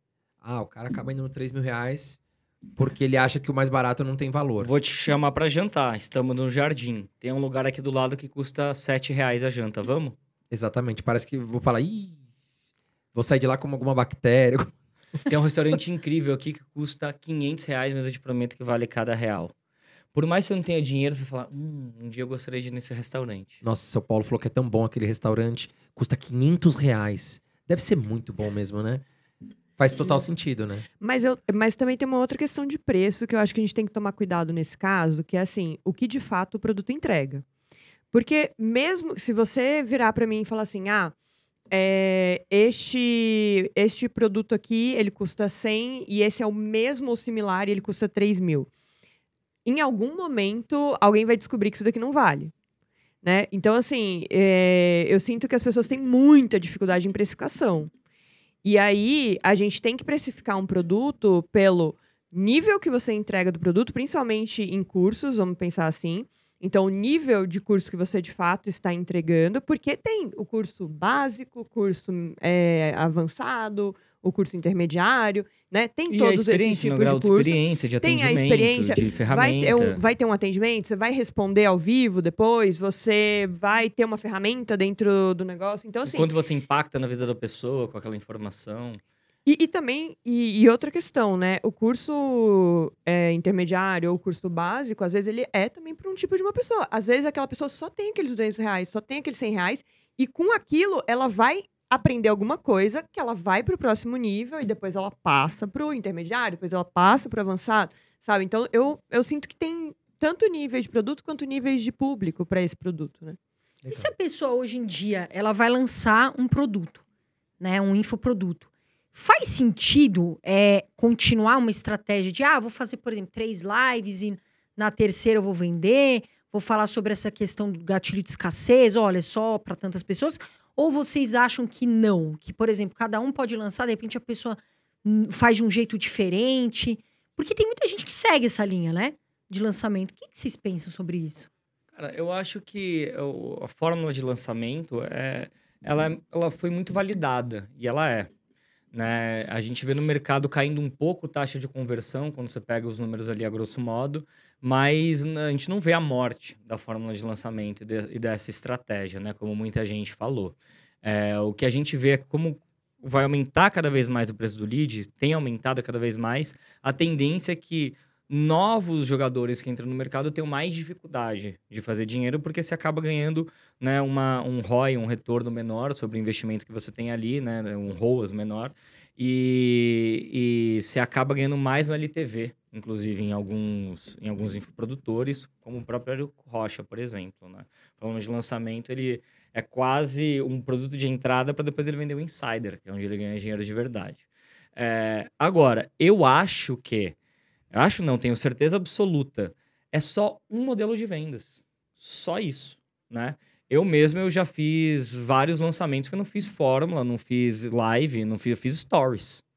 Né? E vendi três vezes seguidas para 4 mil pessoas, né? Fazendo stories. É, já fiz também sem ter lançamento. Falei assim, ó, abri, tá um curso, tá vendendo, não sei o que lá, e vende. A, a diferença é, quando você usa uma tática de venda de lançamento, você vai ter uma explosão de vendas em um dia. Então, tem gente que funciona melhor com esse método. Normalmente, outras técnicas de venda, você vai ter uma evolução das vendas, né? E você nunca vai ter esses picos massivos de venda. Mas eu acredito em todos os formatos, que você tem que ter a paciência e testar muito até deixar redondo cada um. Porque você faz lançamento, não é no, no, no primeiro, segundo, terceira vez que você lança que você está com um, um processo perfeito. Como tudo na vida, você vai melhorando e daí tem um, um engano também das pessoas. Quem tem audiência já maior, normalmente no primeiro, segundo, terceiro lançamento vende muito e depois cai a taxa. Porque você já vendeu para demanda reprimida e agora você tem que criar uma nova base de pessoas ali que vai se interessar, entrar na sua comunidade. Aí você começa a ter os dados mais reais de taxa de conversão também. Agora, Paulo, é. Então, assim, foi o que você falou. Às vezes a pessoa faz um lançamento dois, ela já esgotou a base e ela tem que começar a criar uma base nova. Faz sentido hoje a pessoa ela ter um produto vendendo todo dia e alguns em, por lançamento? Ou não? Ela tem que definir, poxa, eu vou vender no perpétuo. é, Se eu vendo no perpétuo, não. Eu tenho, eu tenho que. Se eu quiser, sei lá. Não sei se você entendeu a minha pergunta. Entendi. Eu acho que dá para ter modelos híbridos, sim. E tem várias pessoas que têm. Normalmente, mais gente de bastidor. Eu conheço um cara que tem mais de 500 produtos, entre lançamento e perpétuo e... Enfim, existe de tudo. Agora, É. pro cara que trabalha no perpétuo, como é que ele, como é que ele faz pra gerar audiência nova? Como é que ele. Porque o lançamento, você pode fazer um lançamento a cada seis meses, você tem um espaço pra criar uma audiência nova, né? Pra trazer mais pessoas ali. E o cara que trabalha no perpétuo? Ele vai ter... Em seis meses, ele vai ter a mesma audiência que o cara, supostamente, se eles trabalharem igual. O cara do perpétuo, ele vai ter a mesma audiência nos seis meses do cara que faz lançamento, certo?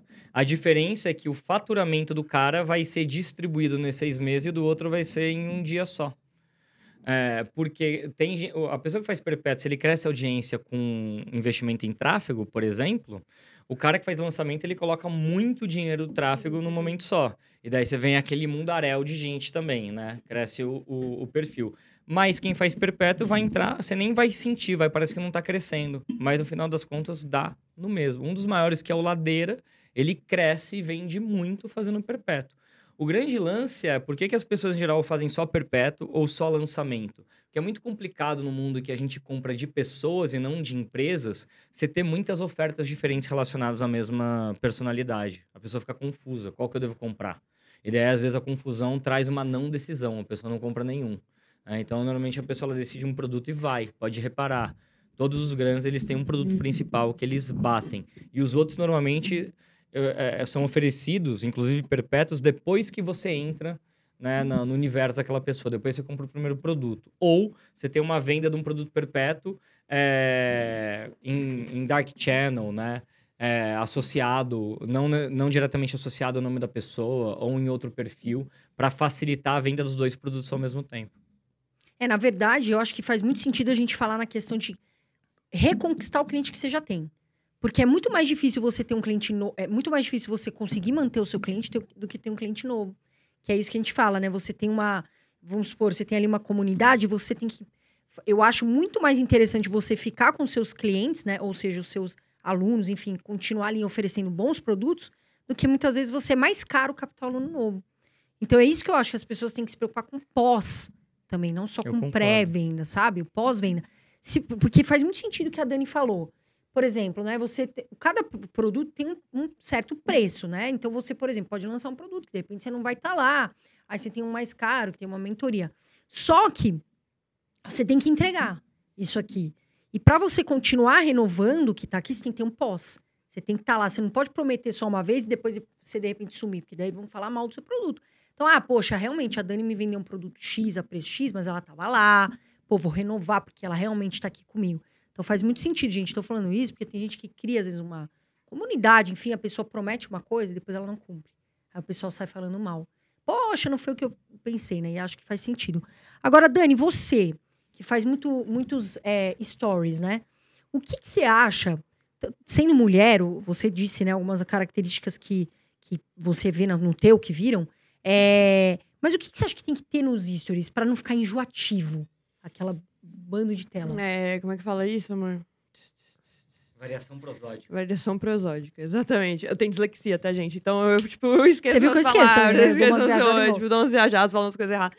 É, mas é variação prosódica. Ritmo diferente. Ritmo. É, então assim, você uma hora fala uma coisa triste, outra hora você fala uma coisa feliz, outra hora você fala uma coisa engraçada, outra hora você dá uma cutucada, outra hora, sabe? Uma Então hora é texto. tem, uma- uma hora é texto, uma hora é fala, uma hora mostra um bicho, uma hora.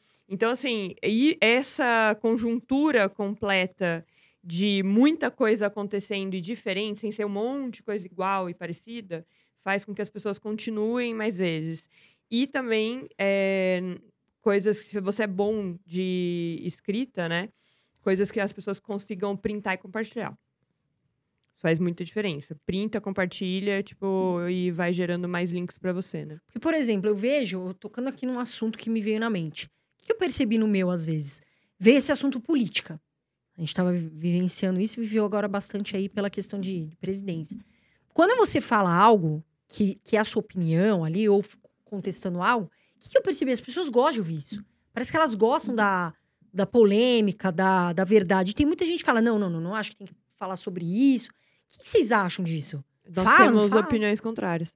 Não, Vai é você primeiro. gosta da polêmica no limite. O que eu acho é que o ser humano, eu acho que o ser humano ama pegar uma pipoca e ver a treta, velho. A gente é fofoqueiro. O ser humano é fofoqueiro. Quando a galera quer ensinar storytelling, eles vêm com as teorias do McKee, que são maravilhosas. Eu falo, gente, é igual contar fofoca. O ser humano gosta de ver fofoca. Qual que é a treta? Qual que é a emoção? A gente quer ver que alguém se deu bem, alguém se deu mal. tipo reality, né? É, exatamente. Então a gente fica procurando ser sofisticado, etc. Eu lembro quando eu fazia cinema, a galera falava assim, né? Não, porque quando agora tá rolando o YouTube, a gente vai ver as pessoas, elas finalmente vão ter cultura, porque a gente era dominado pelas emissoras de TV que falavam o que queriam. Falei, ah, é? Você reparou que dois anos depois tem um cara numa banheira de Nutella imitando uma foca? E é o que é mais visto? As pessoas não querem isso daí, não, velho. A galera gosta da bagunça. Então a polêmica é muito isso, né? A polêmica é um. é, você pode torcer para um lado. Olha que coisa maravilhosa. Um estádio de futebol enche gente, a favor e contra. Você Uma reforça aula, crenças. Você reforça crenças. Todas as crenças que vêm junto, identidade. E- Então, as- o Paulo, o Paulo é muito razoável, né?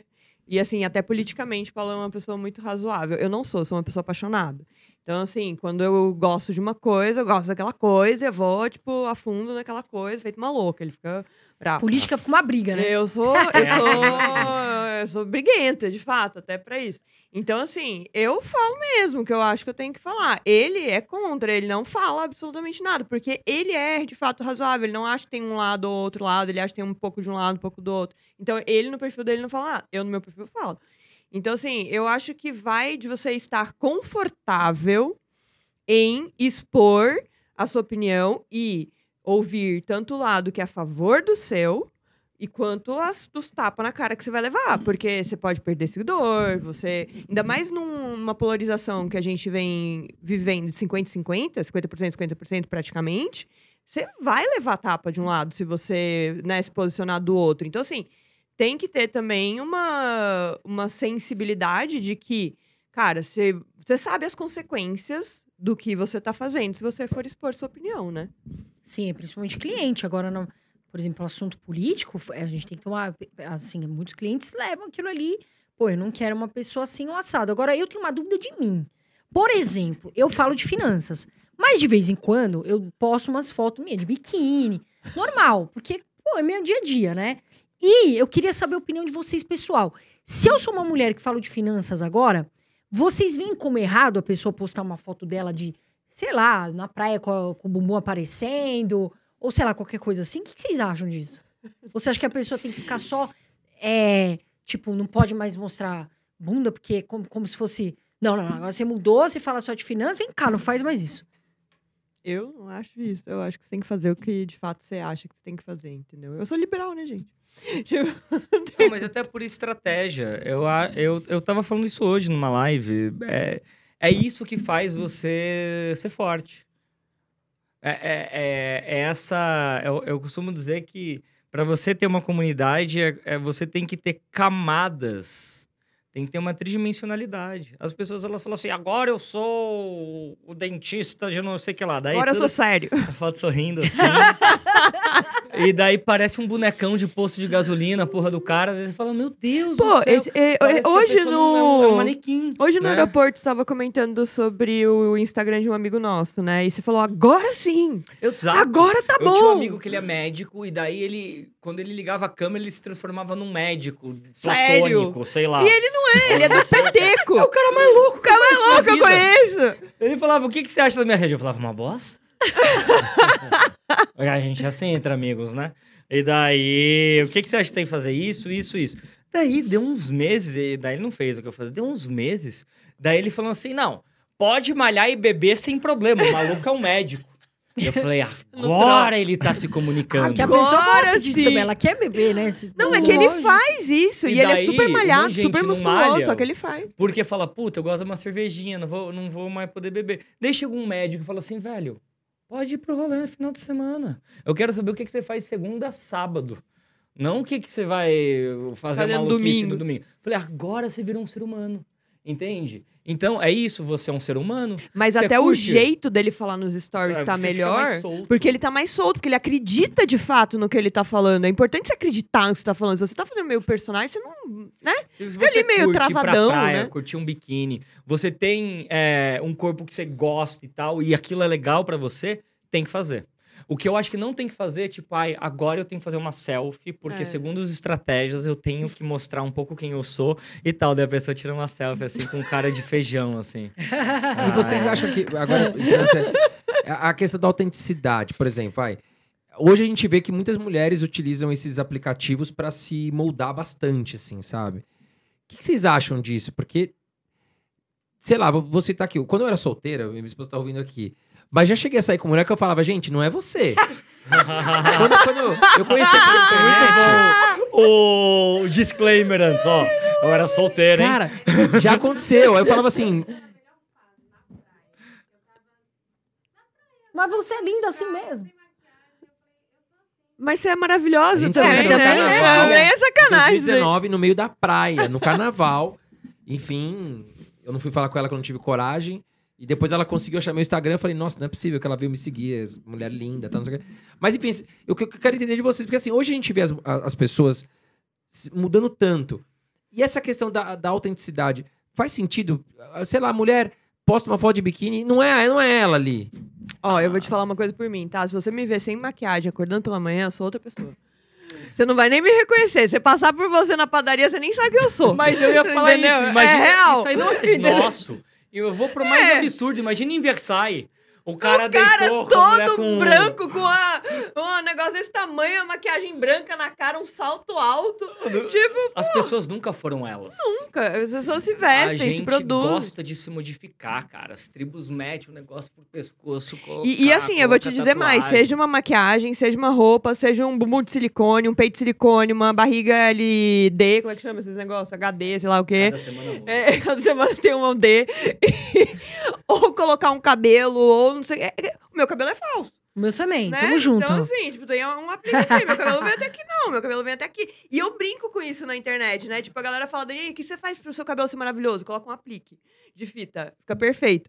Então, assim, eu brinco com essas coisas também.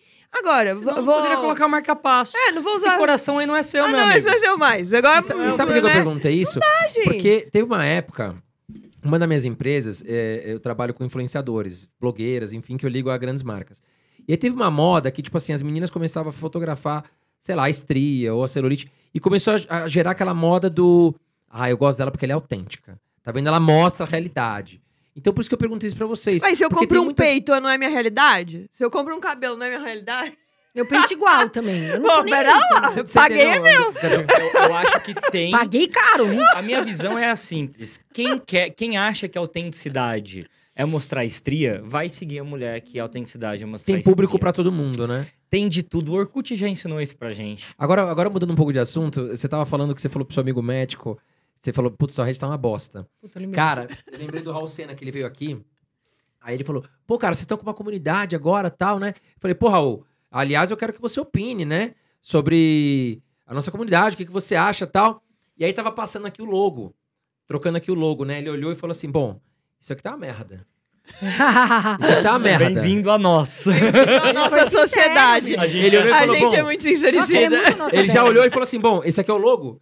Falei, é. Ele, tá uma merda. Mas a gente adora ele por isso. A gente trocou o logo. Na hora, eu saí do podcast, liguei pra Isa, né, Isa? Falei, Isa, precisa trocar esse logo agora. Não, eu aprendo muito com o Raul, porque ele é bem, ele é muito de boa, né? Ele senta aqui e tal. E assim, eu também gosto disso, porque a pessoa tá sendo sincera, e na verdade que ela te fala a verdade, nessa coisa que ela te fala a verdade. É uma pessoa que se Que, importa. Porque ficar puxando o saco das pessoas. Se ele tivesse mentido, eu teria falado, pô, show, então estamos no caminho certo, vambora. E tava uma merda. Pra quem entende mais do que eu, teoricamente. Eu te lembro até hoje que a gente tava com aquela empresa que a gente ia montar. A gente sempre tem umas empresas que já montar ou que monta. Aí o Marcos veio pra gente, tá, falou assim, não é uma bosta. É, eu cheguei pro Marcos. Marcos, eu fiquei amigo dele mesmo, porque eu cheguei pra ele e falei assim: ah, vou abrir uma empresa tal, o nome é tal. Ele falou: esse nome é muito ruim. o cara nem me conhecia direito ainda. Eu falei: como é que é? Falou: "Não, esse nome é muito, Muito ruim. ruim. Falei: mas você sabe, consegue sair dessa frase, evoluir? Daí ele desenvolveu e falou: ó, por que, que você não vai por um lado assim, assim, assim? Eu falei: obrigado, valeu. Acho Pouca que os gente nossos tem coragem melhores amigos são pessoas que têm coragem de falar a verdade de fato na nossa cara. Porque senão. E, e você levar numa boa, né? E mentir Legal. quando precisa, né? Você ficou ali 10 horas se arrumando pra festa, não tem como trocar a roupa. Como tá? Tá lindo. Vai, vambora. Não, depende, Tem- não tem- deixa a tem amiga minha que- sair feia. Tem hora que tem que mentir, gente. Agora, falando sobre internet, gente. É, até o, o Paulo comentou, pô, hoje o lead tá mais caro, porque realmente entrou muita gente nesse meio. Antigamente era talvez mais fácil, vamos falar assim.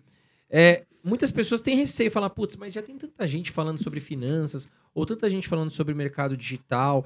O que, que vocês têm a dizer para essa pessoa? É, talvez ela procurar um nicho novo, tentar encontrar uma oportunidade, ou não se preocupar com isso? Pô, vai lá, faz o seu melhor, mesmo que já tenha muita gente. Não façam mais, não dá mais certo, gente. Não, vamos entrem mais lead, direito, mas- não entrem mais pra medicina. Acabou. Cara, Tudo é- tem muito, né? Eu, é exato, tudo tem muito.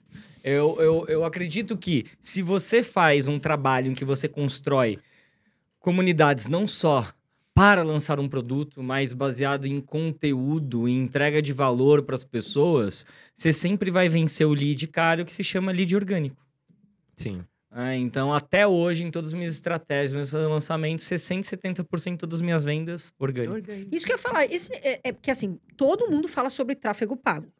E, sendo honesta, mais uma vez aqui, todas as empresas, a maioria que a gente pegou de tráfego pago, eu e o André, foi uma bosta. Vamos ser sinceros aqui também com, com as pessoas. Porque é difícil, é uma área difícil de atuar. É. Vocês acham que ainda. Porque antes era o auge, todo mundo.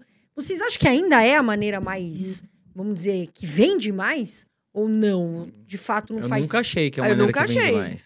É isso que o Paulo tá falando. Em, em análise de dados de todos os lançamentos que a gente fez dele, e eu posso falar pela minha marca também, porque eu vendi no orgânico até não querer mais dois anos pra hora nuda. Se- do, do dele, de 70% a 80% do lead traqueado para venda, né, que virou de fato cliente, veio do orgânico. Mesmo às vezes você colocando muito dinheiro no tráfego, era 20, 30% do tráfego a cada turma. Porque você conhece a pessoa, né? Que a Vocês pessoa te acompanha há muito tempo, ela Aí, às vezes ela te confia vê em no você. tráfego, ela não sabe quem você Agora, é. não faz né? sentido você fazer um tráfego pago para o seu público, porque vamos, vamos falar assim, Remarketing. Faz, faz. é, é o remarketing. Porque o Instagram, talvez ele limita um pouco ali, eu não sei, eu não sou, sou leigo nisso, mas o Instagram ele limita a entrega, porque ele é uma empresa com fins lucrativos, ele quer que você injete dinheiro nele. Talvez você, em vez de trazer o público frio, que falam que é frio, que não te conhece, você colocar uma grana no tráfego pra galera que já te conhece, Sim, mas com algumas premissas, né? Eu só colocaria no conteúdo que se mostra vencedor. Por que, que eu vou. Um- eu tenho um conteúdo que deu 100 mil de alcance, outro 400 mil. Em quem que eu vou colocar dinheiro? 400 mil. 400 mil, porque o de 100 mil claramente tem quatro vezes menos apelo que o outro. E para que que eu vou colocar dinheiro? Se eu quero crescer, eu vou trazer, colocar dinheiro no conteúdo que trouxe mais compartilhamento ao seguidor. Se eu quero aumentar o nível de consciência, eu vou colocar dinheiro no, no conteúdo que trouxe mais salvamento. Então também é, é inteligência no onde você coloca dinheiro. Porque a- até a coisa do tráfego em geral, eu não acho que. Eu, eu já fui muito contra. Eu acho que não é ah, ou é isso ou é aquilo. Eu acho que são as duas coisas juntas. Também o público frio que vem do tráfego, Ele se ele não né? compra, ele vira um público orgânico, que depois vai comprar. Quando eu chamo de público orgânico, um público que ele veio através de uma campanha, não comprou, mas ele gostou do conteúdo, e daí Uhum. depois ele, ele se envolveu na comunidade, depois ele pode comprar. O, o que eu acho que é o erro é achar que todo o dinheiro nessa conta do ROAS, quando faz lançamento, todo o dinheiro que eu coloco, eu vou ter uma conta mágica de fazer aquela virada, porque eu coloquei X, vai sair tanto. Não é tão simples assim. Eu acho que é isso que tem que ficar cada vez mais claro. Se eu não trabalho comunidade através de conteúdo, o lead vai encarecer e eu não vou conseguir vender nem para o público que eu captei em, em lança- dois, três lançamentos atrás. Eu tenho que mostrar para a pessoa que eu consigo provocar mini transformações na vida dela, que eu sou uma pessoa que eu sou, que eu estou ali para ela, que eu consigo ter um grau de identificação com ela, e aí ela vai confiar de tal maneira que ela vai falar: agora eu estou pronto para ir para o próximo passo. Gente, vocês falaram, desculpa a minha ignorância, que eu não entendo muito de, dessas palavras de marketing. E é algo que eu tenho muita curiosidade de saber. Todo mundo fala branding, branding. O que, que é isso, afinal? Que eu, Branding desculpa a é minha gestão pergunta. de marca. Branding é. É a marca em movimento. É, Porque minhas amigas falam isso. Ah, o Traduzindo, branding, é a eu não marca sei o em que é isso. movimento. vou- mas vou colocar de uma maneira mais. é, de Desculpa até a minha pergunta aqui. Não, é Branding ótimo. esse branding. É o que o público sente e fala sobre a marca. É isso. Quando eu falo Apple, o que, que vem na sua cabeça? Ah, vem maçã, Maçã. vem te- tecnologia, vem tudo. É Design. foto, design, Então, cor, tudo. É, pra mim vem iPhone e, e é maçã. ah, ele vai, ma- ele é meio engenheiro. iPhone e maçã. maçã. Mas o- o- o- ele foi pro benefício i- i- iconográfico, assim, né? Mas é, é isso, é design, tecnologia e tal, é isso que a marca vende, né? O presente, o o futuro no presente. É essa visão deles. Então, é, o- é o esforço de comunicação de marca para você ter um- uma quantidade de atributos e sentimentos em relação a ela. É isso que traz valor para uma marca, né? Tipo, a marca, exemplo, pode trazer uma leveza. Às vezes é aquela marca, vamos supor, de é, de alimento que você já vê, né? Aquela certa Aquele leveza. verdinho claro, aquela marca Sim. de coisa saudável. Mas é- e, e- Nestlé traz o quê? Leite condensado. Traz sentimento de reunião de família, cara. Sim. Igual aquela. Como chama aquela manteiga? É, Aviador? Não, aquela. Nossa, você tá indo mal, né? Se for dos comerciais bons, é o PAC. não, aquela margarina, né? Que É, Quali.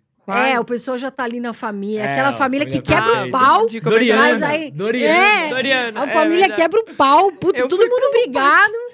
Mas aí, nossa, né? Na TV passa. O ali, labrador. né? É. Aí Aqui- a faca voando É, depois. e assim, passa tão bonito, só que o brasileiro coloca margarina na, na geladeira, é sempre duro. É. né? Não, lá a Jingueira a gente tá colocando lá de fora. No, no- no comercial faz. Todo mundo bonito, né? O cachorro, aquele pelo brilhoso, né? Eles fazem isso pra você ter um sentimento de que você não está. Olha, olha lá. O que, que é o branding? É o que você usa pra colocar o preço nas coisas. É o que você usa pra não vender o benefício funcional, e sim o benefício. é, não, não vender o benefício funcional, e sim vender o benefício emocional. Você não, quando você compra a Doriana, você não está comprando uma manteiga, você está comprando qualidade de vida. Né? Uma imagem de uma família perfeita. Então, quando você compra isso, na verdade, você está comprando são mini identidades. É muito louco isso, né? Sim. Pensar. Mas a gente faz isso todos os dias. Mesmo quem trabalha com isso... Coca-Cola é um faz- um exemplo enorme disso, né? Total. É, Você compra sério, alegria, você compra reunião com os amigos, É com a isso. família, É isso. né? Agora, falando em equipe, vocês citaram, né, que tem uma equipe grande. Como é que vocês fazem hoje pra pra trazer alguém pra equipe? Quais são os princípios, assim, na hora da contratação? O que, que uma pessoa pra entrar na equipe de vocês precisa ter? A gente, eu que cuido, né, hoje do, assim, não eu cuido, mas uma das, cuido da, uma das líderes do, do nosso departamento de RH, né, e o que a gente vê muito hoje é fit de cultura de empresa. Então, nós temos nossos valores, né, da nossa empresa, que são, que é a nossa cultura de empresa, e a gente olha muito para o comportamental dessa pessoa para ver se ela tem aderência a esses mesmos valores. Então, isso é o mais importante pra gente. Ah, Dani, mas e a parte técnica? Sim, claro que a gente vai classificar a- o nível ali da entrada da pessoa em estagiário, na lista 1, 2, 3, 4, é, enfim, pleno 1, 2, 3, 4. Mas o mais importante, antes de tudo pra gente, é o comportamental. É a parte de fato ali que a gente vai ver que ela entrando dentro da empresa, ela vai ser bem recebida, porque os outros que já estão lá dentro também vão sentir que ela faz parte daquela mesma cultura, né? E já contratamos errado. Quando você contrata errado, o organismo expulsa. Expulsa. É incrível. maluco. o próprio, a própria, hoje a gente já tá com 60 e poucos, né? A própria galera expulsa. Hum, tá. né? Quando você fala Não- organismo expulsa, é o ambiente. É o ambiente. é o expulsa ambiente. ele. A Ele pessoa- sai- ele sai por conta própria. A é. pessoa não consegue É. ficar. Porque não é bom pra ninguém, né? Quando você faz uma contratação errada, não é bom pra ninguém. E até pro, pro cara que sai, quando ele ah, percebe antes e vê que não acontece, é bom pra ele começar a entender de fato que tem empresas que ele vai ser mais feliz, né? Então, hoje em dia, a gente até vê essa coisa de contratação, uma eventual demissão de uma maneira mais até responsável, né? De, porra, vou tirar um cara que às vezes está numa empresa, ele tem um sonho, tem uma família, tem uma coisa, traz, o cara não tem um fit cultural, é uma cultura de empresa muito forte. Porra, é foda, né? Eu também tenho que fazer um trabalho melhor de também entender se aquele cara tem fit com a minha Exato. empresa. Mas de vez em quando você erra. Sabe, me perguntam muito isso. Carol, o que, que você, né, o André, a gente- nós somos sócios em tudo. O que, que vocês fazem, né? O que, que vocês avaliam para contratar alguém? Eu, Carol, uma da- dos principais pontos é a pessoa estar afim de trabalhar com a minha marca, sabe? Antes de pensar em dinheiro. De verdade, porque se ela tiver afim, ela vai fazer, ela vai ganhar dinheiro. Essa que é a questão. Então, assim, quando você procura, eu, pelo menos um funcionário, eu quero que ele tenha o quê? Vontade de crescer. E isso, pra mim, supera muitas vezes a técnica. Porque às vezes é aquela pessoa que ela não tem a baita técnica, mas ela tem aquela vontade de aprender. Então ela vai sentar ali e ela vai falar: pô, eu quero aprender. Tô com você. E outra, funcionário, uma das coisas que eu acho super importante falar: pessoas que fazem a mais. Sabe? Se você, vamos supor, você tem ali, é, você trabalha numa loja. Pô, eu sou vendedor da loja. Então, quer dizer, se cair um papel ali, ou alguma coisa, sei lá, caiu água, se você puder, já facilita ali, pega o rodo, ajuda a pessoa que tá ali, às vezes ela tá ocupada. Na TV, eu tô falando isso até pelo meu exemplo. Eu trabalhava como assistente palco. Só que às vezes ia pro intervalo muito rápido. E aí não dava tempo da, da moça, né, às vezes que tá limpando, descer porque aconteceu um acidente. Então eu mesma pegava ali a vassoura e ia. E é isso que eu acho que eu busco nos funcionários. Não é aquele cara, ah, eu faço isso aqui e acabou, tô limitado aqui. Ah, não, porque eu não ganho mais. Faça mais. Você vai ter recompensa, acredite em mim. Seja aquela pessoa que tem vontade de crescer com a empresa, que faz por coração, por entusiasmo, paixão, e faça mais, porque você vai crescer e você vai ser valorizado, Cara, me, me irrita ouvir uma coisa assim. Você pede algo pra um, colaborador, ele fala assim: Ah, mas eu não ganho pra isso. Putz, isso me quebra. Sabe? Eu valorizo muito aquele colaborador. Se você pedir alguma coisa num grupo, o cara já tá fazendo. Ele- você sabe que aquilo não é função dele, mas ele tá fazendo de boa vontade. Mas o que eu sempre falo também na empresa é o seguinte: honestidade, básico, transparência, me fala. Mesmo que for pro mal, me fala. Eu quero que você seja sempre transparente. E vontade de aprender. E vontade de fazer. Cara, esses três pilares pra Vontade mim de aprender são é- coisas que eu não, não descarto. Honestidade, transparência e vontade de, ap- de aprender. Isso tudo é mindset de crescimento, que é o que a gente estava falando um pouquinho antes, e isso tudo faz parte da cultura de empresa de vocês. Todos esses pontos que eles falaram também fazem parte da nossa cultura de empresa. Por isso que a gente está falando que o próprio organismo expulsa. O cara que chega dentro da nossa empresa não é a pessoa que tira o copo da mesa dele, leva de volta para pia, para né, alguém. Ou, ou ele mesmo lava e, e vai lá e vai faz. Um, ah, tá, esses dias os meninos estavam lá, né? O Maurício, que é a nossa CS, estava precisando fazer umas cartas. E tava demorando muito, porque tinha que colocar um carimbo de cera e tal. Cara, do nada, a galera toda, depois do trabalho, eles mesmos se organizaram pra se juntar e ajudar o Maurício a virar, tipo, um processinho Ninguém de. pediu. Um processo de produção. Ninguém pediu, ninguém falou nada. Que bacana. Não, vocês querem que, quer que eu te ajude, Maurício? A galera começou a se juntar, juntou uns 5, 6 ali, fizeram uma festa, pegaram umas cervejas e ficaram ali depois do, do, do horário bacana. fazendo Eles eram um negócio, rolê. entendeu? Sentimento Fizesse- fizeram Tá um vendo? rolê deles, entendeu? Então, assim, você vê que de fato eles estão pelo time, por eles, por todo mundo, por, pe- Eles pelo se nós. gostam, né? Né? Essa sensação não- de time é fundamental. É fundamental, é É fundamental. tipo, Tá na hora boa, pelo na hora bem. ruim, né? Não, não sou eu ou você ou ele. É o time. Porque se o time cresce, cresce todo mundo junto. E é isso, porque isso tem em comum que vocês falaram. É gente que tá com vontade de crescer. De crescer. Vontade de aprender. E cresce crescer de fato. Isso que você falou, André, é real. Cresce. Pessoa que acha que intra- int- intraempreendedorismo não funciona, tá muito enganado. Eu vivo dando exemplo lá dentro. Porque, cara, você cresce. Se você é o cara que, ah, hoje eu estou aqui, mas o que eu tenho que fazer para chegar no outro nível? Ah, eu tenho que fazer tal e tal coisa. O que que eu tenho que aprender para chegar aqui? E aí você vai, você começa a ver. Você André, E será que você pode pagar um curso para né? mim? Nem que seja, né? Não sei, po- pode ser metade. Que, você- sei lá, me ajuda. Eu quero chegar no próximo nível. Cara, você não vai valorizar uma pessoa Claro. dessa, sabe? Claro. Que vem pedir pra você, que vem falar com você, que quer ir próximo passo. Eu valorizo.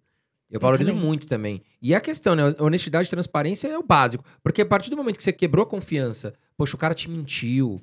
Ou ele fez um Nossa, trabalho pro seu concorrente por fora, Mano, sabe? Escondido. Pô, você não tá sabendo. Alguém vem e te conta, você fica sabendo nada. Pode ser o melhor funcionário da equipe. Você fala, puta, quebrou minha confiança.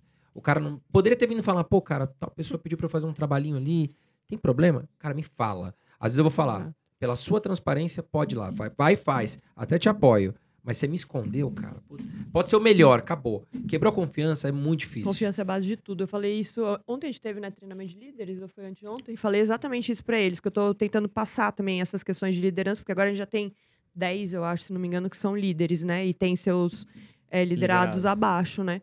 Então, assim, é, uma das coisas que eu mais falo pra eles, a base de tudo é confiança. Se você for um líder que você estoura quando uma pessoa fala que errou num negócio, ela nunca mais vai te contar. E todos os seus liderados vão começar a esconder tudo que eles fazem de errado de você, e uma hora você vai descobrir que seu departamento tá acabado. Por quê? Porque os caras, toda vez que eles vão falar que eles erraram alguma coisa, você briga com eles. E na história, ou, ou- ou faz uma coisa assim. Então, a base do relacionamento é confiança. E eu acho assim, eu fui aprendendo muito isso ao longo do, tem- do tempo comigo com o Paulo, porque a gente confia muito no outro, né? A gente fala tudo que a gente pensa um pro Um outro. olha pro outro e fala, fiz merda. Merda! E não tem Merda. problema, eu e o André também. Você vai, Mas tipo, o que, que é que nossa é? Que a gente de pode, como que a gente pode produto, ela chega consertar pra mim, isso? é muito engraçado. Fala, Paulo, eu fiz merda. É muito bom. Eu falo, tá bom, Tá porque bom, o seu agora, crédito de não merdas consegue? é muito É maior muito do grande. que o de merda. Tem Eu e um o André, a crédito gente de é não assim. merdas enorme. Por exemplo, o André, ele é muito melhor que eu em muitas coisas e eu também sou melhor que ele em outras. E outras a gente se dá muito bem e se entende praticamente a mesma ideia. Então, é por isso que a gente briga também. A gente quebra o pau. Às vezes a minha cunhada falou: "Ó, eu não quero mais saber. Briga entre vocês. Então, assim, mas tem coisas que a gente se completa e tem coisas que a gente briga, tem coisas que é melhor e eu sou melhor. E tá tudo bem, é isso. Não tem problema. Errou, beleza. Agora, se você errou uma vez, duas, na terceira, meu, tenta não errar. Porque assim, você já aprendeu que não deu certo.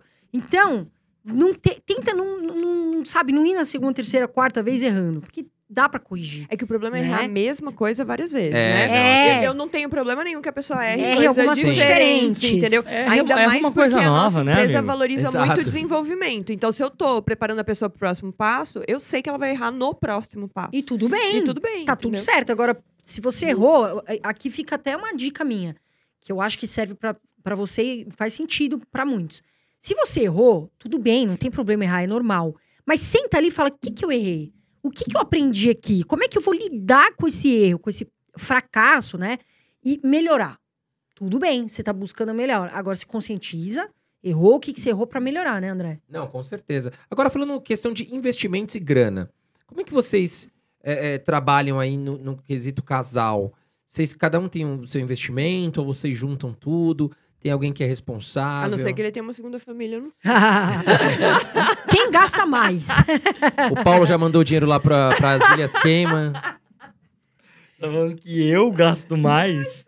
É, você usou a tática do quem acusa primeiro só, né? Entende? Não, tudo nosso é dos dois, é, sem distinção nenhuma. Desde o E começo. sempre foi. Sempre, sempre foi, sempre foi. Então. Cresceram junto, ganham junto. ganha junto. Tão tudo milionário junto, viaja junto. tudo junto. E aí, às vezes, e não tem essa, como é dos dois, ah, eu vou gastar tanto numa coisa, eu também tenho que gastar. Tem vezes que tem coisa que ela precisa e quer resolver, e é um sonho, é uma vontade, tem vezes que é minha.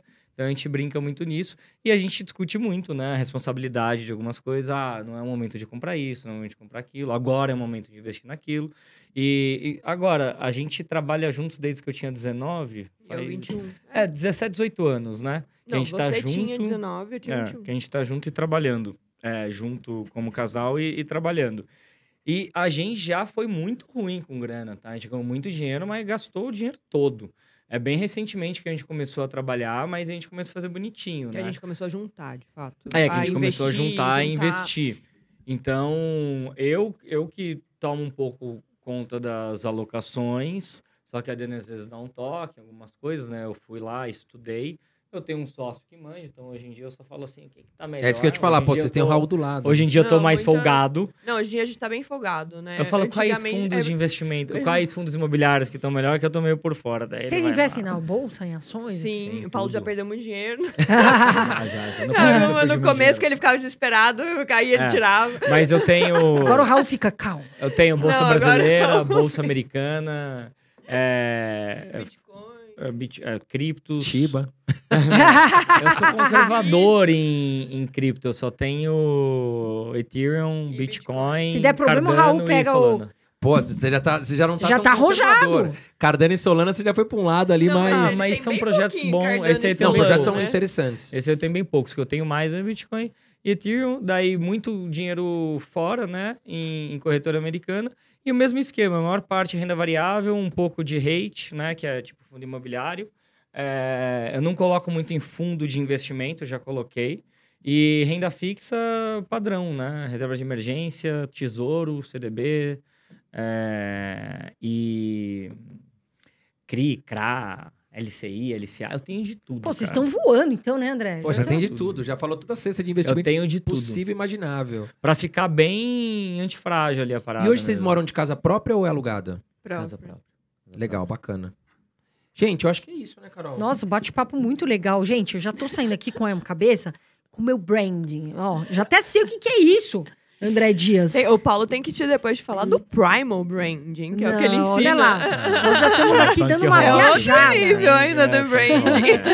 Mas, gente, muito legal o bate-papo com vocês. De verdade, vocês. Obrigada, foi ótimo. Nossa, essa coisa leve, sabe? A gente vai aprendendo, a gente solta até as emoções. Vocês viram que eu a gente também contou um monte de história. Queria agradecer o tempo de vocês super tarde. A gente sabe que isso, vocês têm um monte de compromisso. Obrigada a você. Parabéns pelo trabalho de vocês, pelo Obrigado. casal. E que vocês, assim, Deus abençoe muito vocês aí no caminho De verdade. E no casamento aí, hein? Que vocês. Obrigado, Não é mais pra, pra- pra- Agora aliançou aí, faz um monte de Ó, festa e e chama a gente isso também. Faz dif... Vamos deixar. chamar a partir de agora. E, e sabe que isso faz diferença. Pode parecer besteira, mas a gente casou formalmente civil no Fez religioso, a diferença. gente se sente mais. A gente fala, não sabia que dava pra amar mais. Não sei, acho que eu tô amando mais. Agora parece no que é mais meu. Vocês estão colocando. Vocês estão, lá. Tá ouvindo, Sabia André? que ia acontecer Você tá isso. ouvindo? Eu- Ela pediu pra falar isso no final. Cara, falou eu assim, vou. Fala "Você isso." Vocês não têm noção de como vocês me ferraram hoje, cara. Eu te salvei. Cara, ó, Você vai grana, agradecer. Da vida. grana. Não, não, é tudo nosso. E a gente e, e ela realiza o sonho dela e o meu, eu falei, puta, eu tô ferrado. Eu vou me ferrar nessa, velho.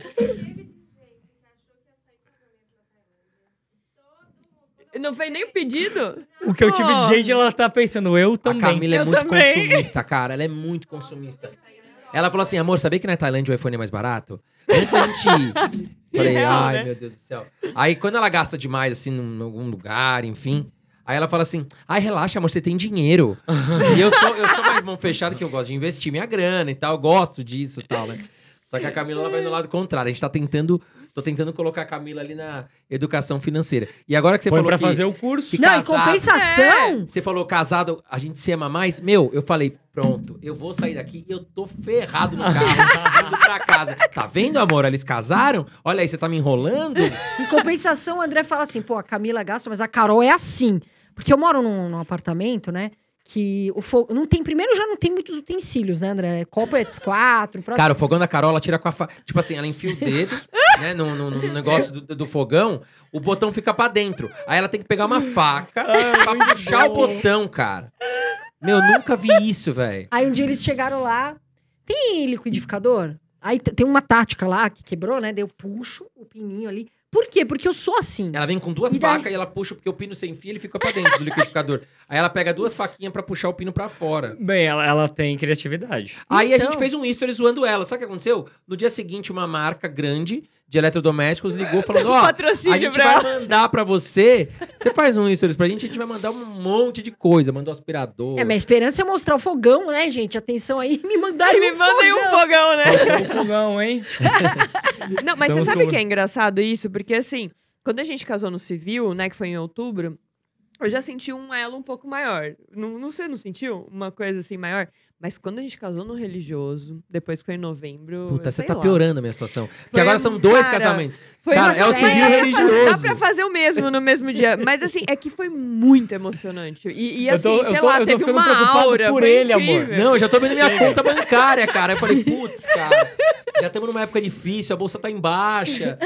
Tá na hora de comprar, né? Tá na hora de comprar, não, não dá pra casar agora. Agora eu preciso comprar. Quando a bolsa voltar a subir, eu vendo um pouquinho de Aí, ações. Aí você casa, vai. entendeu? Não, mas Ó, a Camila, reza pra bolsa subir. a Camila sabe que é a mulher da minha vida. Gente, mas quero agradecer também. Vocês, Obrigada. vocês dois formam um casal maravilhoso, tem uma energia muito legal, né? Já acompanhava vocês também na internet. Poxa, referência. Tanto é que a Isabela também veio aqui da nossa equipe, porque quis estar aqui com vocês. Então, para vocês verem que vocês têm grandes fãs do mesmo mercado, mercado de marketing aqui. É, parabéns para vocês. Né? Já conhecemos o Raul, veio aqui, falou super bem de vocês também. Um abração pro Raul Sena também. Abraço, beijo. Influenciador de finanças, a gente gosta muito dele. E, gente, aqui vocês têm cadeira cativa. Em 2023 já agendem aí uma data para voltar, pra gente poder dar essa risada aqui 2023, e trazer bastante quero vocês conteúdo. em Goiânia. Quero agradecer É, também. Carol, André. Vamos, obrigado vamos pela sim. recepção. Foi incrível, foi muito bom, foi muito leve Foi também. gostei maravilhoso. Parece até que a gente já se conhecia. Aham. Que legal, gente. É isso aí, gente. Bom, pra você que demais. ficou aqui com a gente até agora, nosso muito obrigado. Um grande abraço pra você. Espero que você tenha gostado. Não deixe de apertar o botão de curtir e se inscreva. Ative as notificações para que você seja sempre avisado quando a gente tiver nossos novos episódios, né, Carol? Da minha parte, pessoal, muito obrigada por estarem aqui, confiarem no nosso trabalho. Um beijo. Eu sempre falo, voa Brasil, quem investe o futuro agradece. Pessoal, muito obrigada. Fiquem com Deus. Beijo. Beijo.